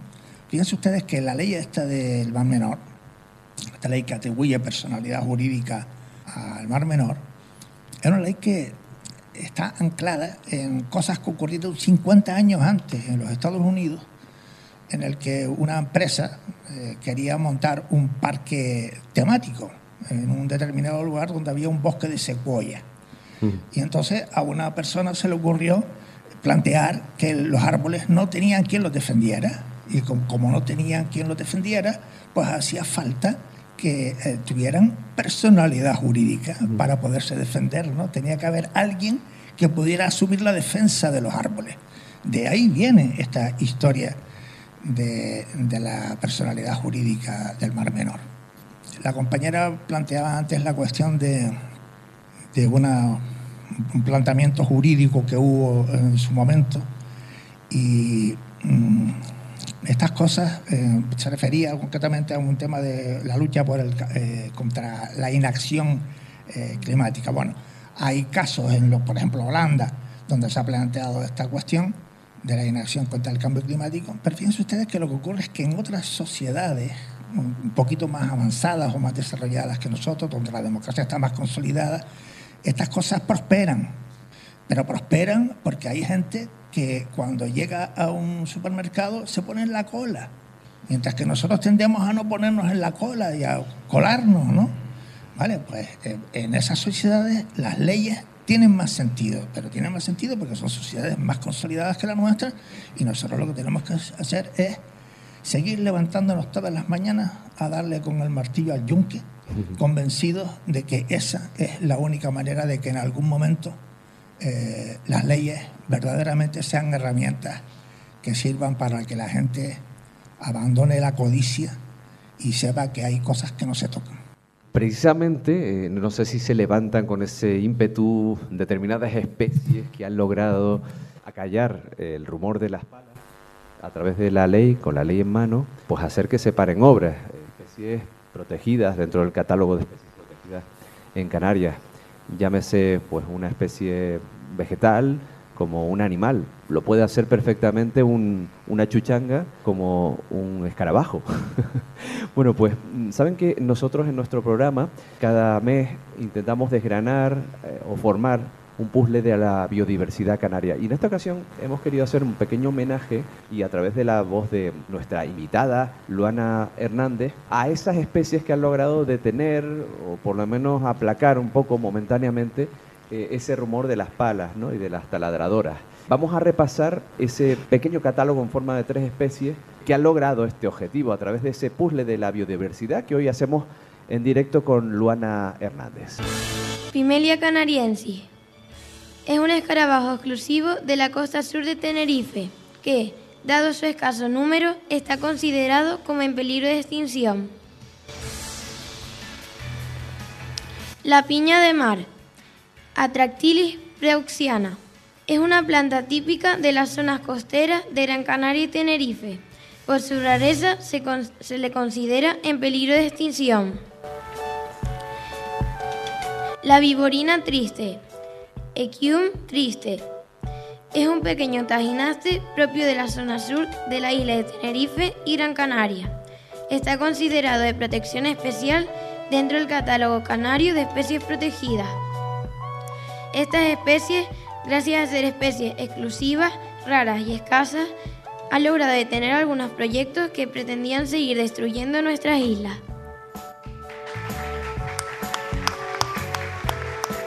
Muchísimas gracias por, por acompañarnos y por dar voz a, esas tres especies, completando el puzzle de la biodiversidad. Gracias. Bueno, pues Elena, compañera. Bueno, ya vamos a dar paso en breve a, a las preguntas del público. Sí si tienen alguna que hayan ido pensando a lo largo de este tiempo. Pero a mí ahora me gustaría hacerle una pregunta a ustedes, aprovechando que hoy estamos fuera del estudio y que hay público y puede haber interacción. Yo tengo una duda y es que no sé cuánta gente de los que están aquí han pasado por una facultad de Derecho. Eh, ya sean estudiantes o que hayan acabado la carrera, no vamos a mirar los títulos, pero que hayan tenido una formación en, en Derecho, si pueden levantar la mano para hacernos una idea. Dos. A ver, dos. ¿No tenemos estudiantes por aquí de la facultad? Pensaba que esas caras jóvenes eran de estudiantes de la facultad. Eh, de todas maneras hay que disculparlos porque están en, en, en exámenes. sí. ahora es época de exámenes y están todos encerrados. Eh, bueno, yo es que tenía la duda de, de cómo es la presencia del derecho ambiental en el currículum, en, el plan de estudios, porque preguntando a amigos abogados sí que me han dicho que antes, o bueno, o, que lo que lo último que conocen es que estaba presente dentro de Derecho Administrativo 1 y 2, pero mm, como en la parte de urbanismo, dentro de otra parte, o sea que la presencia es mínima. A lo mejor a través de una profesora, ¿no? Que nos pueda explicar. Pero tenemos profesora, profesora anfitriona o alguien que tenga conocimiento de eso que está diciendo Elena, de cómo están los planes. Del plan actual, bueno, pues lo dejo ahí en el aire para nuestros oyentes que lo busquen. Yo también. Como un dato, un pequeño dato, el máster de Derecho Urbanístico lo da, lo dirige el señor Villarroja, que es el redactor de la ley del suelo que especula con el territorio en Canarias. Eso para que sepamos cómo estamos formando a nuestros expertos en protección del, del mercado, ah, no del territorio. Bueno, y la lentitud en la justicia, ¿cómo está influyendo también en esos casos? Nos influye a todos, ¿no? Eh, como ciudadanos y ciudadanas, pero en materia ambiental... Hay una cuestión que funciona bien, que es la práctica de los hechos consumados. Una vez eh, destrozado un Tabaibal, destrozado un Cardonal. Eh, sí, podríamos poner un montón de ejemplos en los que ya prácticamente es irreversible el daño. Una edificación ilegal que se ve a los ojos de todo el mundo cómo se va levantando, cómo se va acabando, cómo se le añade un cuarto, cómo se hace una piscina, cómo se cierra, etcétera, etcétera. Y eh, cuando realmente se va a aplicar la norma, eh, ya la cosa se complica. La Agencia de Protección del Medio Urbano y Natural, ahora tiene la Agencia de Protección del Medio Rural, se llama ahora, o Natural, del Gobierno de Canarias, está absolutamente eh, pasada de expedientes administrativos inconclusos. Son miles y miles las infracciones urbanísticas y ambientales que ocurren en Canarias que no llegan a, eh, a buen fin. Es decir, no se llega a reponer el territorio a su estado original ni hay sanciones eh, que puedan corregir eh, la desfachatez con que, se hacen infracciones en el, territorio. No se aplica prácticamente nunca el derecho penal, a pesar de ser delito a la construcción en suelo rústico sin, sin licencia. Y vemos como todos los días, en cualquier lado del territorio, se sigue construyendo a una velocidad increíble, se sigue machacando y luego con el dinero de los contribuyentes se le prestan los servicios a esas construcciones ilegales. Con lo cual esto es una rueda que ha ido avanzando hasta tal punto que eh, lo sé por conocimiento de compañeros que trabajan en ese mundo dentro de la administración que están absolutamente desbordados. No tienen capacidad técnica, humana, jurídica ni económica para afrontar el tamaño de, esa, de ese agravio contra el territorio. No tienen capacidad técnica, jurídica ni económica porque el gobierno de Canarias, los diferentes gobiernos, o sea, los diferentes partidos no han puesto medios personales, económicos, ni materiales para hacer ese trabajo. O sea, han vaciado absolutamente de, competencias y de capacidad la agencia. Y lo grave de las agencias ya no es el territorio rústico, sino que en los parques nacionales, que se han transferido las competencias, tampoco se están cerrando los expedientes. Esto lo saben muy bien los agentes. Eh, de los parques nacionales y ahora además tenemos la guinda del pastel que es las costas, la gestión de las costas, es decir, está el sistema hecho para que los grandes terratenientes sigan disfrutando de, sus cuartos de aperos con piscinas. Sí. Bueno, pues llegado a este punto, vamos a dar paso al público, a, aquellas personas que quieran hacerle alguna pregunta o alguna reflexión a nuestros invitados, para así completar y enriquecer el debate. Así que adelante, venga, Villalba. Buenas tardes a todos. Eh, se ha hecho por parte de Irma una pequeña mención nada más al papel que juegan los medios de comunicación en este sistema corrupto que nos ha comentado. Eh, el 27 de abril, en un comentario de la directora de Radio Cruz Tenerife, Marta Cantero, también hay que dar nombre, eh, ponía a los movimientos ecologistas, bueno, a bajar de un burro, para hablar coloquialmente eh, nos atribuía prácticamente todos los males de gente desnortada, de gente que estaba eh, eh, sin saber qué hacer, sino simplemente descalificando e insultando todo el día. Más, o menos los del, no, los del no a todo.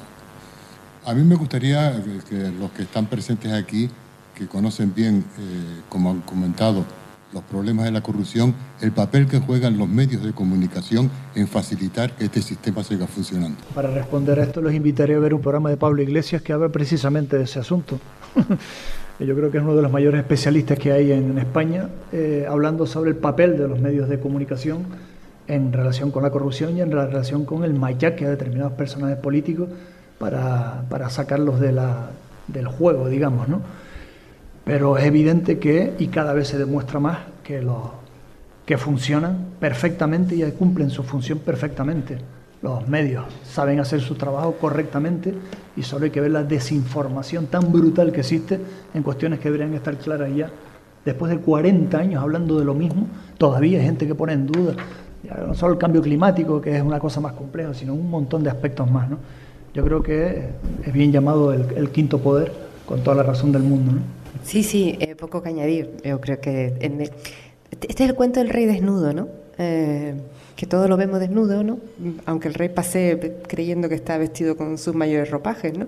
Pero hasta que no venga un inocente diga, el rey está desnudo, ¿no? Este país, este país está desnudo.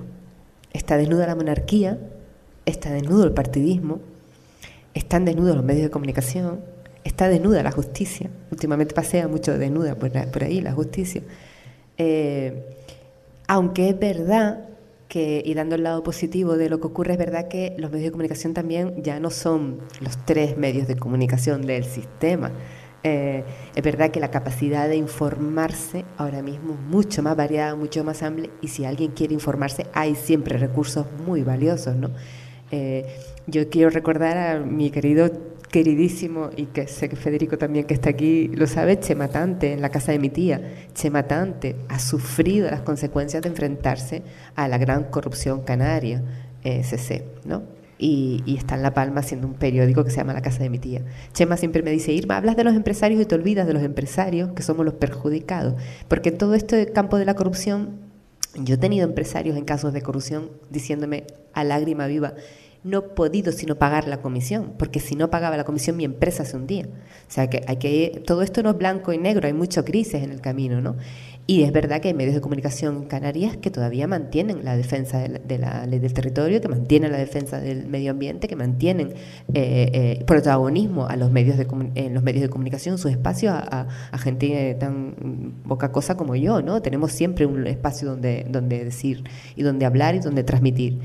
Eh, es verdad que todavía existen medios, es verdad que hay sitios donde informarse y quería especialmente señalar a Chema porque aunque hay muchos, en Lanzarote tenemos siempre la cabecera de Diario Lanzarote, Diario de Fuerteventura, que por cierto el otro día alguien del gobierno de Canarias dijo algo así como que déjalo de los hoteles, déjalo de los hoteles, de las dunas de Corralejo ahí, no le hagas tanto bombo, ¿no? Alguien del gobierno de Canarias, ¿no? Que se iba a quedar en el consejo como se quedó, ¿no? Entonces, mm, siempre hay alguien que resiste y este yo creo que es el valor positivo de, de esta historia. O sea, hemos contado lo negativo, pero seguro que José María está absolutamente de acuerdo en que en este camino yo tengo una riqueza enorme en mi vida, que no es la riqueza de unas minutas, pero es la riqueza de haber podido trabajar con Javier Díaz Reiza, es la riqueza de haber conocido a Luis Guirao, es la riqueza de tener como amigo a Federico y a Mercedes, es la riqueza de poder hablar con Chema, es la riqueza de tener esa riqueza de la gente que está dándole al pilón por convicción personal que vale oro. Eso no tiene precio. O sea, precio y valor son cosas diferentes. Vamos a empezar a ponerle valor al valor de las personas, al valor de las amistades, al valor del conocimiento, al valor de tu fortaleza personal. Porque haciendo esto que hacemos, yo, yo terminé esta carrera siendo una niña que lloraba yo ahora mismo soy una persona que me viene delante a alguien que me amenaza y le digo, mira, camina, camina, vete a asustar a, otro. O sea, una fortaleza personal que nunca creí que podía tener. Y una lista de amigos, o sea, si alguien quiere rendirse, por favor que mire a don José Antonio Martín Pallín, que tiene 80 y largos años y ayer me decía, que me voy a pelear por los árboles de... O sea, hay gente que lleva toda su vida peleando. Rendirte, desanimarte, es un lujo que no nos podemos permitir. Es un lujo, no nos lo podemos permitir. Y con los medios de comunicación ocurre lo mismo, tienes que estar ahí, tienes que mantener esa relación de amor-odio, pero tienes que mantener esa relación y apoyar y dar alimento a los que sí están a tu lado cuando lo necesitan. Precisamente esta asociación se gestó debido a la preocupación de la sociedad tinerfeña, de personas valientes de la Universidad de La Laguna, incluso algún político de, de aquel tiempo, y de ciudadanos y ciudadanas que en ese momento pues quisieron gestar una asociación que no existía, estábamos pues prácticamente dando los primeros pasos de, de la democracia y se aferraron a esa idea para gestar la Asociación Tinerfeña de Amigos de la Naturaleza, que en estos días cumple 52 años a finales de este mes de, mayo, que celebramos en su momento el 50 aniversario, nos pareció un logro y es que una asociación tinerfeña que se mantenga viva durante tanto tiempo nos gustaría que se extinguiera porque significaría que no habría problemas medioambientales, pero de alguna manera también esta asociación es eh, un reflejo de esa inquietud. Y a mí me gustaría pedir un aplauso para aquellas personas que han luchado contra incluso ese poder, ¿no? que han nadado contracorriente y que han dicho, estoy aquí, y como Isma, como José María, como tantos, han nadado contracorriente y se han enfrentado a muchos peligros. Así que yo creo que ese homenaje podríamos dárselo en forma de aplauso de esta facultad. ¿eh? Venga. Gracias a esos valientes.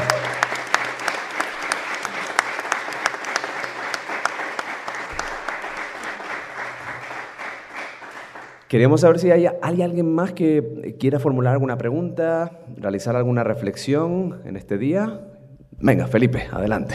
Bueno, felicitaros, la verdad que esto es como un manual, ¿no? El que he tomado nota casi palabra a palabra porque, porque, porque vale un montón, ¿no? O sea, lo que han sido capaces de transferir, que es toda una historia, ¿no? Por un lado había una pequeña reflexión, como dijiste, es una reflexión, una pregunta, eh, de lo que decía José Mari, que de lo de la transición, recuerdo que cuando tenía 7, 8 años, estábamos a principios de los años 70, mis padres nos llevaban a veranear a Tembel, que en aquel tiempo, ahora parece que se vuelve a hacer, pero en aquel tiempo se estaba empezando a hacer, ¿no? Y yo creo que los recuerdos que más firmes se fijan en, en el olfato. Y cuando yo tenía 4, 5, 6 o 7 años, lo que recuerdo de Tembel, en el olfato, lo descubrí muchos años más tarde y era el aceite del motor de todas las palas, eh, bulldozer, que cuando terminaban su trabajo directamente vaciaban sus cárter de aceite entre los tabaibales, los cardonales, y había un pestazo a esos charcos de aceite y estaba regado todo ese sur de ese pestazo de aceite. Aparte que mi hermano pequeño siempre pisaba un clavo de la infinidad de palet y de sacos de cemento y de basura que había por todo. Y yo no era consciente, sino muchos años después fui consciente del, atropello en, los años 70. ¿no? y la otra cosa que ya es una pregunta era, mm, y de verdad me preocupa un montón, ¿no? porque eh, por suerte o por desgracia he tenido que visitar muchos países y con personas infinitamente más desfavorecidas que aquí en Canarias. Muchas veces por eso me he fijado más allá, porque personas que no tienen no solo la capacidad, aquí yo diría que somos privilegiados por lo menos por las iniciativas que podemos tener para defender. Hay otros sitios que te aplastan, ¿no? Se me ocurre eh, lugares como Guinea-Bissau donde te vienen seis camiones rusos con unas mini palas y no sé qué, y se llevan las tierras raras y ni la policía ni nadie sabe ni quiénes son esos camiones y por qué se lo llevan. ¿no? Pero me refería en realidad al recurso natural intangible que tenemos en Canarias frente a los recursos naturales tangibles como pudiera ser una selva de árboles de caoba o cuando te aparece en un supuesto paraíso eh, diamantes, oro, metales raros, eh, un yacimiento de petróleo y resulta que ese paraíso aparece un recurso natural, yo considero que el, el, que tenemos en Canarias es un recurso natural exactamente igual a eso, pero intangible. Es todo un recurso natural. Se puede defender la selva de la Amazonía de, de, lo de su deforestación, como la, de los árboles o todas las que se producen por ahí, o cuando te aparece oro o un diamante o un yacimiento de petróleo, aparecen todos esos oportunistas, todos esos especuladores, vienen como abejas a la miel, ¿no? Entonces, lo veo exactamente un mismo caso, el que tiene Canarias, que toda en sí es un recurso natural intangible. ¿Cómo podemos esperar? Porque es un, es un problema global de eh, esa corrupción que se establece donde hay cualquier atractivo y cualquier interés, ¿no? Y me preocupa muchísimo, esto, o sea, esto en su conjunto, ¿no? Y por lo que uno puede observar a veces, ¿no? Yo creo que uno de los primeros pasos para tomar conciencia ni con optimismo ni con pesimismo, o sea, con realismo. Eh, nombro aquí a, uno de, los grandes de, España, que es Fernando Prat, el redactor del Plan Insular, que mucha gente le dice cuando trabaja en temas de cambio climático, Fernando, tú eres un pesimista. Dice, no, no, yo soy un, tío optimista, pero desde el realismo. O sea, no me hagas un análisis. Hay que empezar a, a llamar a las cosas por su nombre. O sea, tenemos una mafia partidista en las instituciones públicas que son unos indigentes intelectuales, que están colocados ahí porque llevan mm, años de servilismo al poder. Y esos son nuestros representantes políticos. Tenemos una masa de funcionarios que la mitad de ellos está absolutamente desanimado, aburrido, cansado de enfrentarse al poder, ya que lo único que quieren es que llegue a las 3 de la tarde para irse para su casa porque tienen cero interés en el trabajo. Y otro tanto por ciento de funcionarios que están ahí para medrar. Tenemos unos medios de comunicación que, como dice el señor Reiza, muchas veces actúan como verdaderos trileros de la verdad, ¿no? Y tenemos una sociedad que está orgullosa y contenta de vivir en un primer mundo y se cree con derecho a seguir viviendo en este primer mundo, con esta serie de privilegios. Eh, y cuando tú les hablas de vivir con menos, de restar, de quitar materia, materiales, eh, cosas a su vida, te dicen que no, no, no, que se lo han ganado pulso. Yo tengo derecho a tener dos coches, yo tengo derecho a una casa, yo tengo derecho a comprarme todos los días un trapito, yo tengo derecho a tener un móvil de último modelo. Yo tengo derecho porque estoy en el primer mundo y punto, ¿no? Entonces, esa posibilidad de mirar que tienes tú, Felipe, que conozco desde hace mucho tiempo, otras realidades, otras sociedades, esta sociedad anda como los burros, ¿no? Con, los, con, con las orejeras, con los ojos tapados y, y, en el caminito recto. Y la única forma de empezar a, a, a encender la luz de lo que les viene a las generaciones futuras, a tus hijos y a mis hijas, es empezar a llamar las cosas por su nombre. Tenemos un sistema fracasado, el sistema es la corrupción, nos gobierna una mafia, los empresarios turísticos dirigen las políticas de la isla, cuando hablan de ley de cambio climático o de emergencia climática, nos están vendiendo un eslogan partidista. Cuando nos hablan de isla saturada, nos están vendiendo un eslogan partidista porque esos señores que están ahí dependen su dinero, sus fortunas personales y la financiación del partido del empresario que lo que quiere es, primero, hacer su hotel y segundo, actuar como una verdadera fuerza atractiva, es decir, sacar los recursos de las islas para invertirlos en los paraísos fiscales. Eh, la mitad de las empresas turísticas de Lanzarote que han montado sus hoteles ilegales a costa del suelo público, a costa de nuestro paisaje, a costa de la industria, a costa de la economía, eh, tienen el dinero fuera. Sus empresas están descapitalizadas, absolutamente descapitalizadas. ¿Cuántas veces no hemos hablado, Federico Aguilera, de, de, cuánto nos cuesta el turismo? Vamos a ponerle valor. A mí me gustaría que de esta facultad saliera alguien que empezara a valorar lo que nos cuesta el turismo a los canarios. Pero no en términos del PIB, no me toquen los cojones con el PIB, como dice Naredo, no. En términos del PIB, no. Empieza a valorarme cuánto en promoción turística gastamos. Empieza, a valorarme cuánto en infraestructuras públicas gastamos. Empieza a valorarme cuántos impuestos exoneramos con la famosa RIC. Empieza a valorarme qué me cuesta. Un turista que se mete en un lío los fines de semana, yo soy abogado del turno de oficio y los tengo los fines de semana en las zonas turísticas, abogado de turno de oficio, juzgado de guardia, empieza a valorarme cuánto en sanidad, no los migrantes, no, los migrantes no, los turistas nos llevan, cuánto se ponen malos, cuánto se pelean, cuánto se emborrachan, cuánto tiran. Empieza a valorar la imagen de la isla, empieza a valorarme el daño medioambiental de esos hoteles, empieza a valorarme el daño económico de esos rentacar, el rentacar, el coche privado, el que pasea por la isla. Cuando tú me valores eso y me lo añadas en el debe a esta sociedad, empezaremos a darnos cuenta que el turismo, que es una industria subvencionada desde hace mucho tiempo, nos cuesta dinero cuánto gente ha venido a las islas solo a vivir, a residir con sus familias, coche, casa, guardería, hospitales, escuelas, carreteras, porque el turismo le da trabajo. ¿Cuánto turismo de, y cuánto trabajo de mercado negro tenemos en el turismo? ¿Cuánta gente está esclavizada en el siglo XXI en nuestras islas? ¿Cuántos que vienen aquí en pateras y tienen que estar tres años sin trabajar? Llevo temas de migración. Están tres años trabajando como esclavos porque tenemos esclavos en nuestra sociedad, en las cocinas de los hoteles, en la limpieza de las habitaciones, las limpiezas de las casas. ¿Esos esclavos no nos pasan factura como sociedad? Ese mercado negro que no cotiza la seguridad social, ¿cómo lo estamos pagando? ¿De dónde vienen nuestras jubilaciones? ¿Cómo vamos a pagar esas jubilaciones? Todo ese volumen que es el coste real del turismo, esta sociedad, este, este archipiélago nunca lo ha puesto a valorar. Y tenemos que empezar a valorar las cosas por su nombre y a decirlo. Usted no es un político, usted no me representa, usted es un mafioso. Usted no es empresario turístico modelo, yo no tengo por qué adorarle a usted, usted es un mafioso. Usted no es un funcionario ejemplar, usted ha dado 30 licencias ilegales, usted es un mafioso. Usted no es la principal empresa, industria turística de Canarias, la que nos da de comer. Usted me arruina. Y cuando empecemos a hablar las cosas con su nombre y la gente empiece a, a verlo, es verdad que es difícil. José María hablaba de la transición, no la transición. O sea, que los campechanos, puteros, borrachos y ladrones hemos tenido en la historia de España muchos. O sea, no es que nos faltara eh, en la transición, lo que, lo que nos faltó fue la guillotina en este, en este país. O sea, hemos aguantado a ladrones, puteros y borrachos en el trono de este país. Un pueblo traicionado por Preston. Ese es el pueblo que somos, analfabetos, serviles, caciquiles.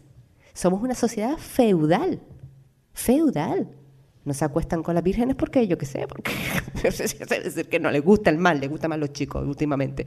O sea, esto es lo que tenemos y este es el pueblo que tenemos y empecemos a, partir de esa, de esa base. No nos creamos los grandes, nada.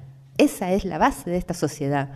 Y cuando lo sepamos y seamos conscientes, pues podremos empezar a avanzar, a desarrollar y, como dice Javier, a tener una, una democracia madura y una sociedad que se crea realmente poderosa que el ciudadano esté empoderado, tan empoderado como para enfrentar a un tipo y sentarlo en el banquillo. Tú vas a un turno de oficio y si eres moro, voy a decirlo moro, ¿vale? Como los llaman ellos, que has robado una cartera y te has llevado mil euros, mil euros es una cartera que hayas llevarte. Nadie, nadie se cuestiona que te vas a comer dos años de prisión o cinco. Y ningún juez le tiembla el mínimo pulso en mandar a esa persona a prisión provisional. Es más, vienes en patera y como te señalen como el patrón, como otro te señale como el patrón, no hace falta prueba alguna, sino que otro de la patera diga el patrón, te mamas dos años de prisión provisional y después cinco años de juicio. Y si ha muerto alguien en la patera, ocho o diez. Y nadie, nadie en el aparato de justicia, nadie en el Palacio de Justicia tiene la vergüenza torera de decir, hemos mandado a este pobre desgraciado a prisión provisional. No, no, no, no. Porque es un migrante, porque es moro, porque es negro, porque no tiene dónde comer, porque es pobre. Esa es la justicia que funciona.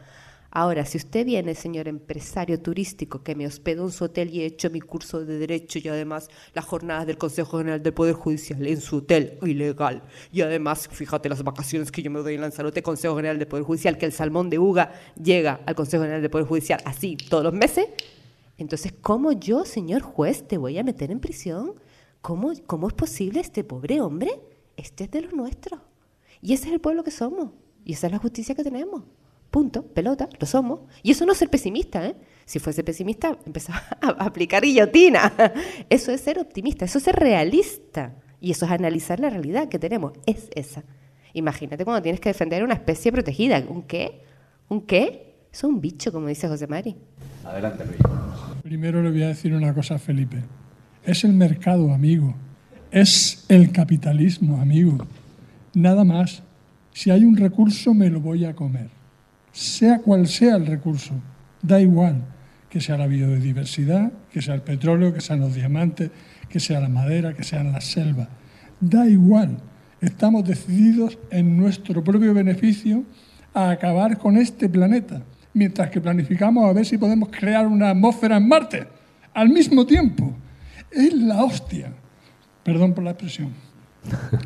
Esto para Felipe, porque hace muchos años que lo quiero que es una persona a la que hay que querer sí o sí. Y solo quería aclararle esto, el mercado, el capitalismo, esto es la fuente del 90% de los problemas que tenemos. Y a Irma quería decirle una cosa. Llevo desde hace años oyendo que tu visión, que lo que tú transmites es muy pesimista y que hay que ser más optimista, que no pasa nada, que el planeta esté cayendo a toda velocidad, que la sexta extinción esté encima de la mesa desde hace años, que la biodiversidad se esté terminando, que el problema energético sea brutal y que afecte a todo el mundo, que eso que llamamos cambio climático, que estamos empezando a pensar que lo vamos a padecer, ya lo están padeciendo en otros lados de forma gravísima, ¿eso es pesimista? ¿O es tratar de aclarar cuáles son los problemas que tenemos y ponerlos encima de la mesa? Si no enfrentamos los problemas que tenemos, si no queremos hacernos una fantasía, lo que estamos haciendo es colaborar con el capitalismo depredador que está acabando con la especie humana.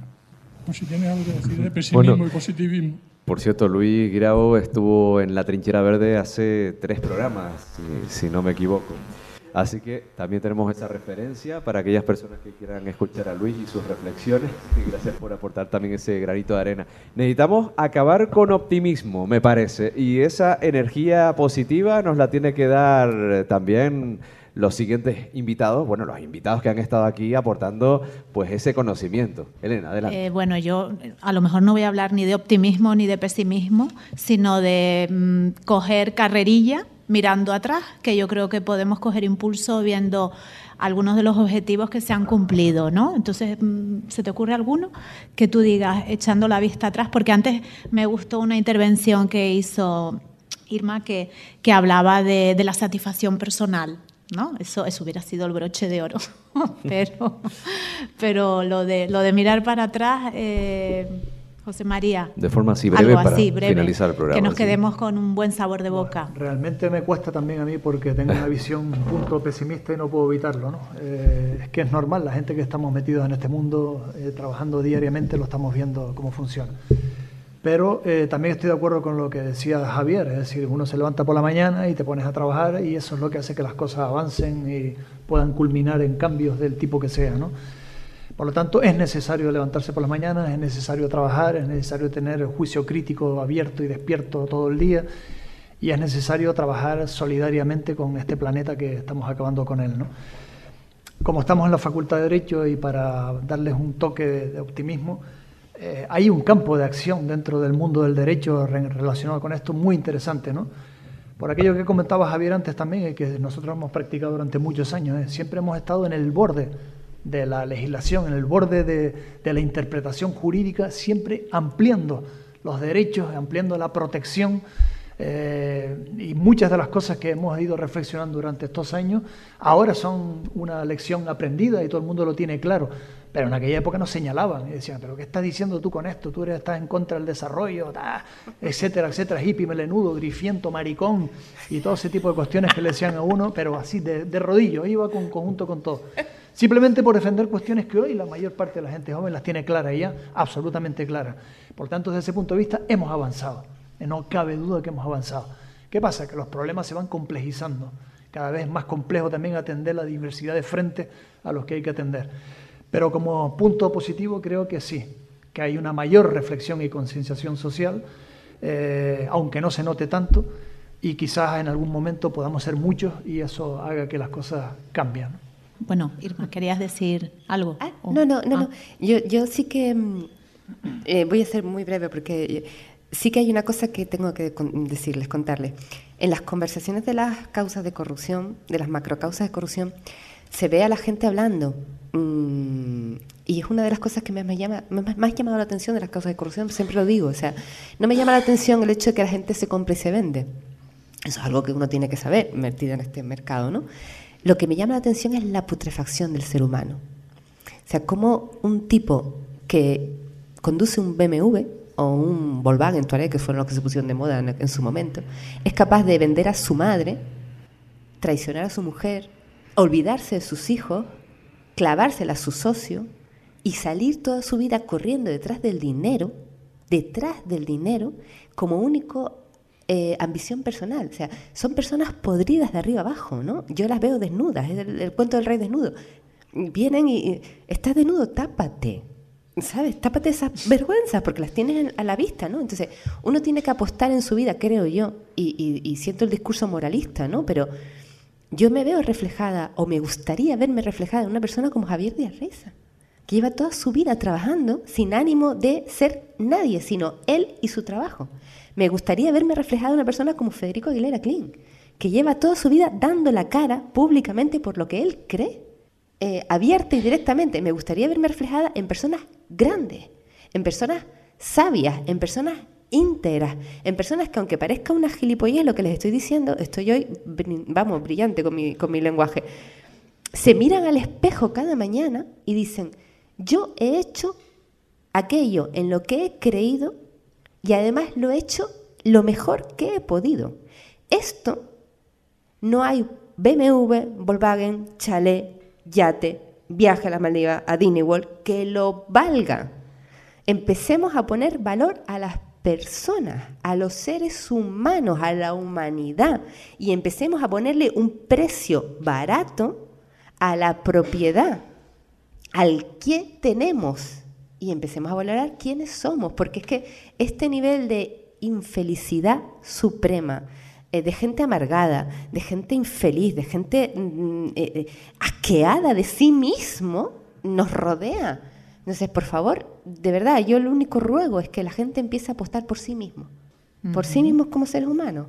Creo que es el primer motor de este cambio que necesita este planeta. Bueno, recordemos que eh, la idea de hacer esta trinchera aquí en la Facultad de Derecho era un poco de crear cantera, de que ese alumnado que está ahora mismo encerrado adquiriendo conocimiento para sus exámenes tome los modelos que, que tenemos aquí presentes y, sean ese relevo generacional que necesitamos dentro de las asociaciones y dentro del mundo del funcionariado, de los técnicos, de los políticos, etcétera, etcétera, que con la herramienta del derecho pues mm, la usen de manera ética. Esa es la idea y la verdad es que agradecemos muchísimo la presencia de nuestros invitados, a, a Ferrer, a José María Garrido, también a Eduardo Salazar, que ha estado en la primera parte de nuestro programa, y por supuesto a todas las voces que se han unido a esta trinchera, eh, empezando por mi compañera Elena Espinosa, que ha compartido micrófono y también experiencia en esta segunda singladura por un programa en directo, que siempre nos vemos en el estudio. Nada, Ella para- desde el principio en la trinchera verde. Y también a nuestro compañero Carlos, que es el, eh, bueno, el artífice de esta trinchera verde. Gracias, Carlos. Así que muchísimas gracias. Es un placer, siempre lo es. Bueno, pues siempre también es un placer recibir la reflexión de, de aquellas personas que tienen ese granito de arena en forma de, bueno, de escrito, de inspiración incluso, algo que hemos llamado el atril de Atán. Y en esta ocasión es Julián Cruz Alayón, nuestro compañero de la sección jurídica de la Asociación Tinerfeña de Amigos de la Naturaleza, quien pone ese escrito, pero la voz es de nuestro compañero Quique Quintero. El atril de Atán.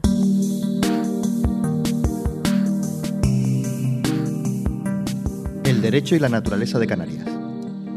El derecho es un sistema normativo e institucional que regula la conducta externa de las personas, la convivencia social, la actividad económica y permite resolver los conflictos de relevancia jurídica, pudiendo imponerse coactivamente.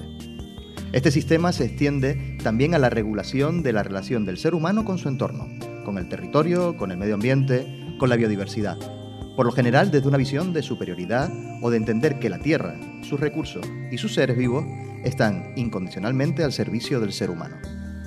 Pues bien, prácticamente desde el principio de la humanidad estas normas escritas o no escritas se han usado no solo para fines loables, sino también para imponer, para abusar, para enriquecimiento personal de determinadas clases de seres humanos privilegiados, las de aquellos con poder.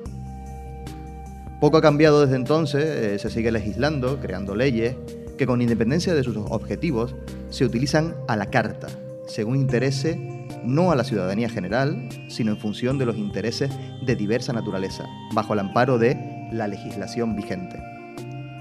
En nuestra era y en nuestro entorno geopolítico más próximo, esta situación ha sido una constante y casi una máxima, especialmente en estas ahora desafortunadas islas.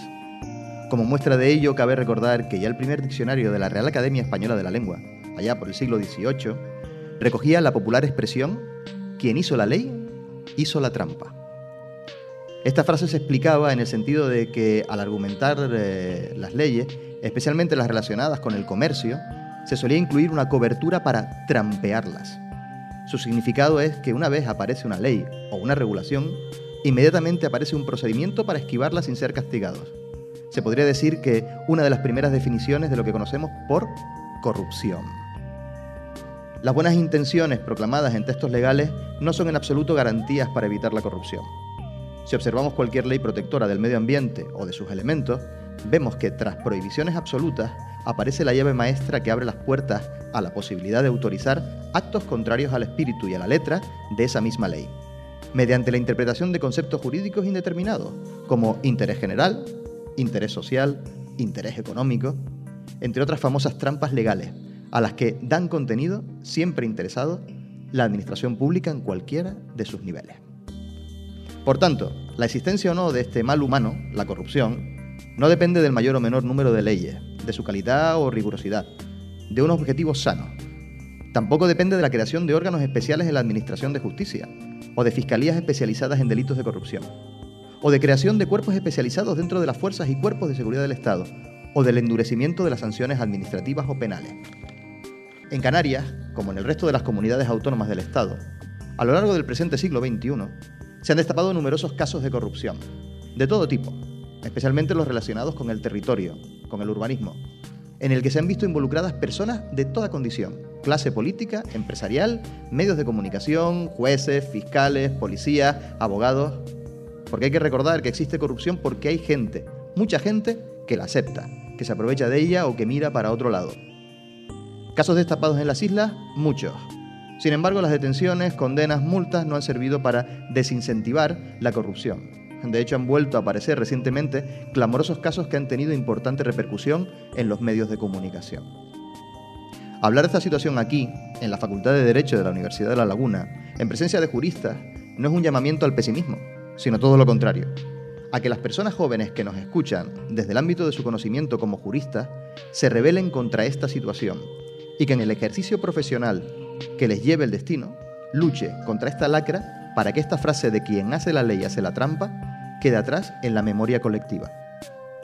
Mientras, animamos a contemplar la revolución social que ha eclosionado en las islas en defensa de los valores que representa la defensa del territorio y de sus valores naturales, y que no es más que la defensa del bien común, principio al que debe aspirar toda ciudadanía. Para finalizar, haremos una reflexión sobre la situación del medio ambiente, con las acertadas palabras del considerado primer ecologista canario, José de Viera y Clavijo, en el prólogo a su Diccionario de Historia Natural de las Islas Canarias. La historia natural de un país no es otra cosa que la descripción de sus sustancias y producciones en sus tres reinos, animal, vegetal y mineral por consiguiente, es el conocimiento exacto de lo que nos puede hacer el capital de sus particulares excelencias, riquezas y recursos. Pero, ¿cuántos nacen, viven y mueren en un territorio como el nuestro sin conocer lo que ven, sin saber lo que pisan, sin detenerse en lo que encuentran?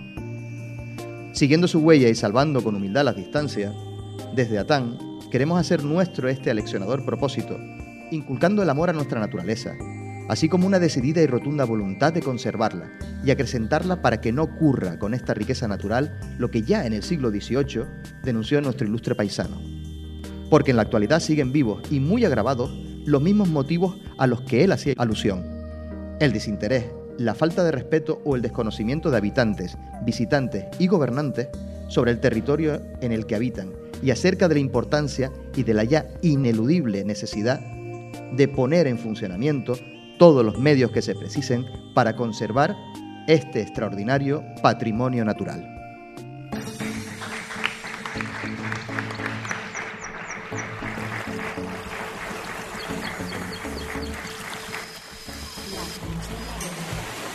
Bueno, está claro que ante los motores de esa maquinaria que altera nuestros espacios naturales, que machaca nuestro patrimonio, que funciona con esa grasa, como decían nuestros invitados, de la corrupción, debe haber otro motor, no sé si de mayor caballaje, que ese que hace tanto ruido. Y es el motor que mueve nuestro sentido común, eh, el que no funciona con recursos fósiles ni propicia el cambio climático, todo lo contrario, favorece el cambio social. Ese motor reside en el corazón y en la conciencia de quienes queremos cambiar, revertir la situación si cabe se hace desde el sentimiento y desde el conocimiento. Para eso es necesario apartarnos de esa actitud individualista de la sociedad y pensar en lo que podemos hacer por los demás y por lo que es de todos. Es la única manera de dejar a nuestras generaciones, a esas nuevas generaciones, simplemente un futuro. Hemos hecho la trinchera verde de esta facultad de la Universidad de La Laguna de Derecho es el germen de muchas de esas leyes que nos amparan, que nos defienden y que utilizamos como escudo ¿no? para defender nuestro medio ambiente. Esperamos que nuestras generaciones, ¿no? aquellos que están ahora mismo formándose en exámenes, sepan utilizarlas y sepan valorarlas y además transformarlas en pro de, del ser humano, que al fin y al cabo es lo que importa. Muchísimas gracias a todos y a todas por estar con nosotros y les esperamos a nuestra siguiente trinchera verde.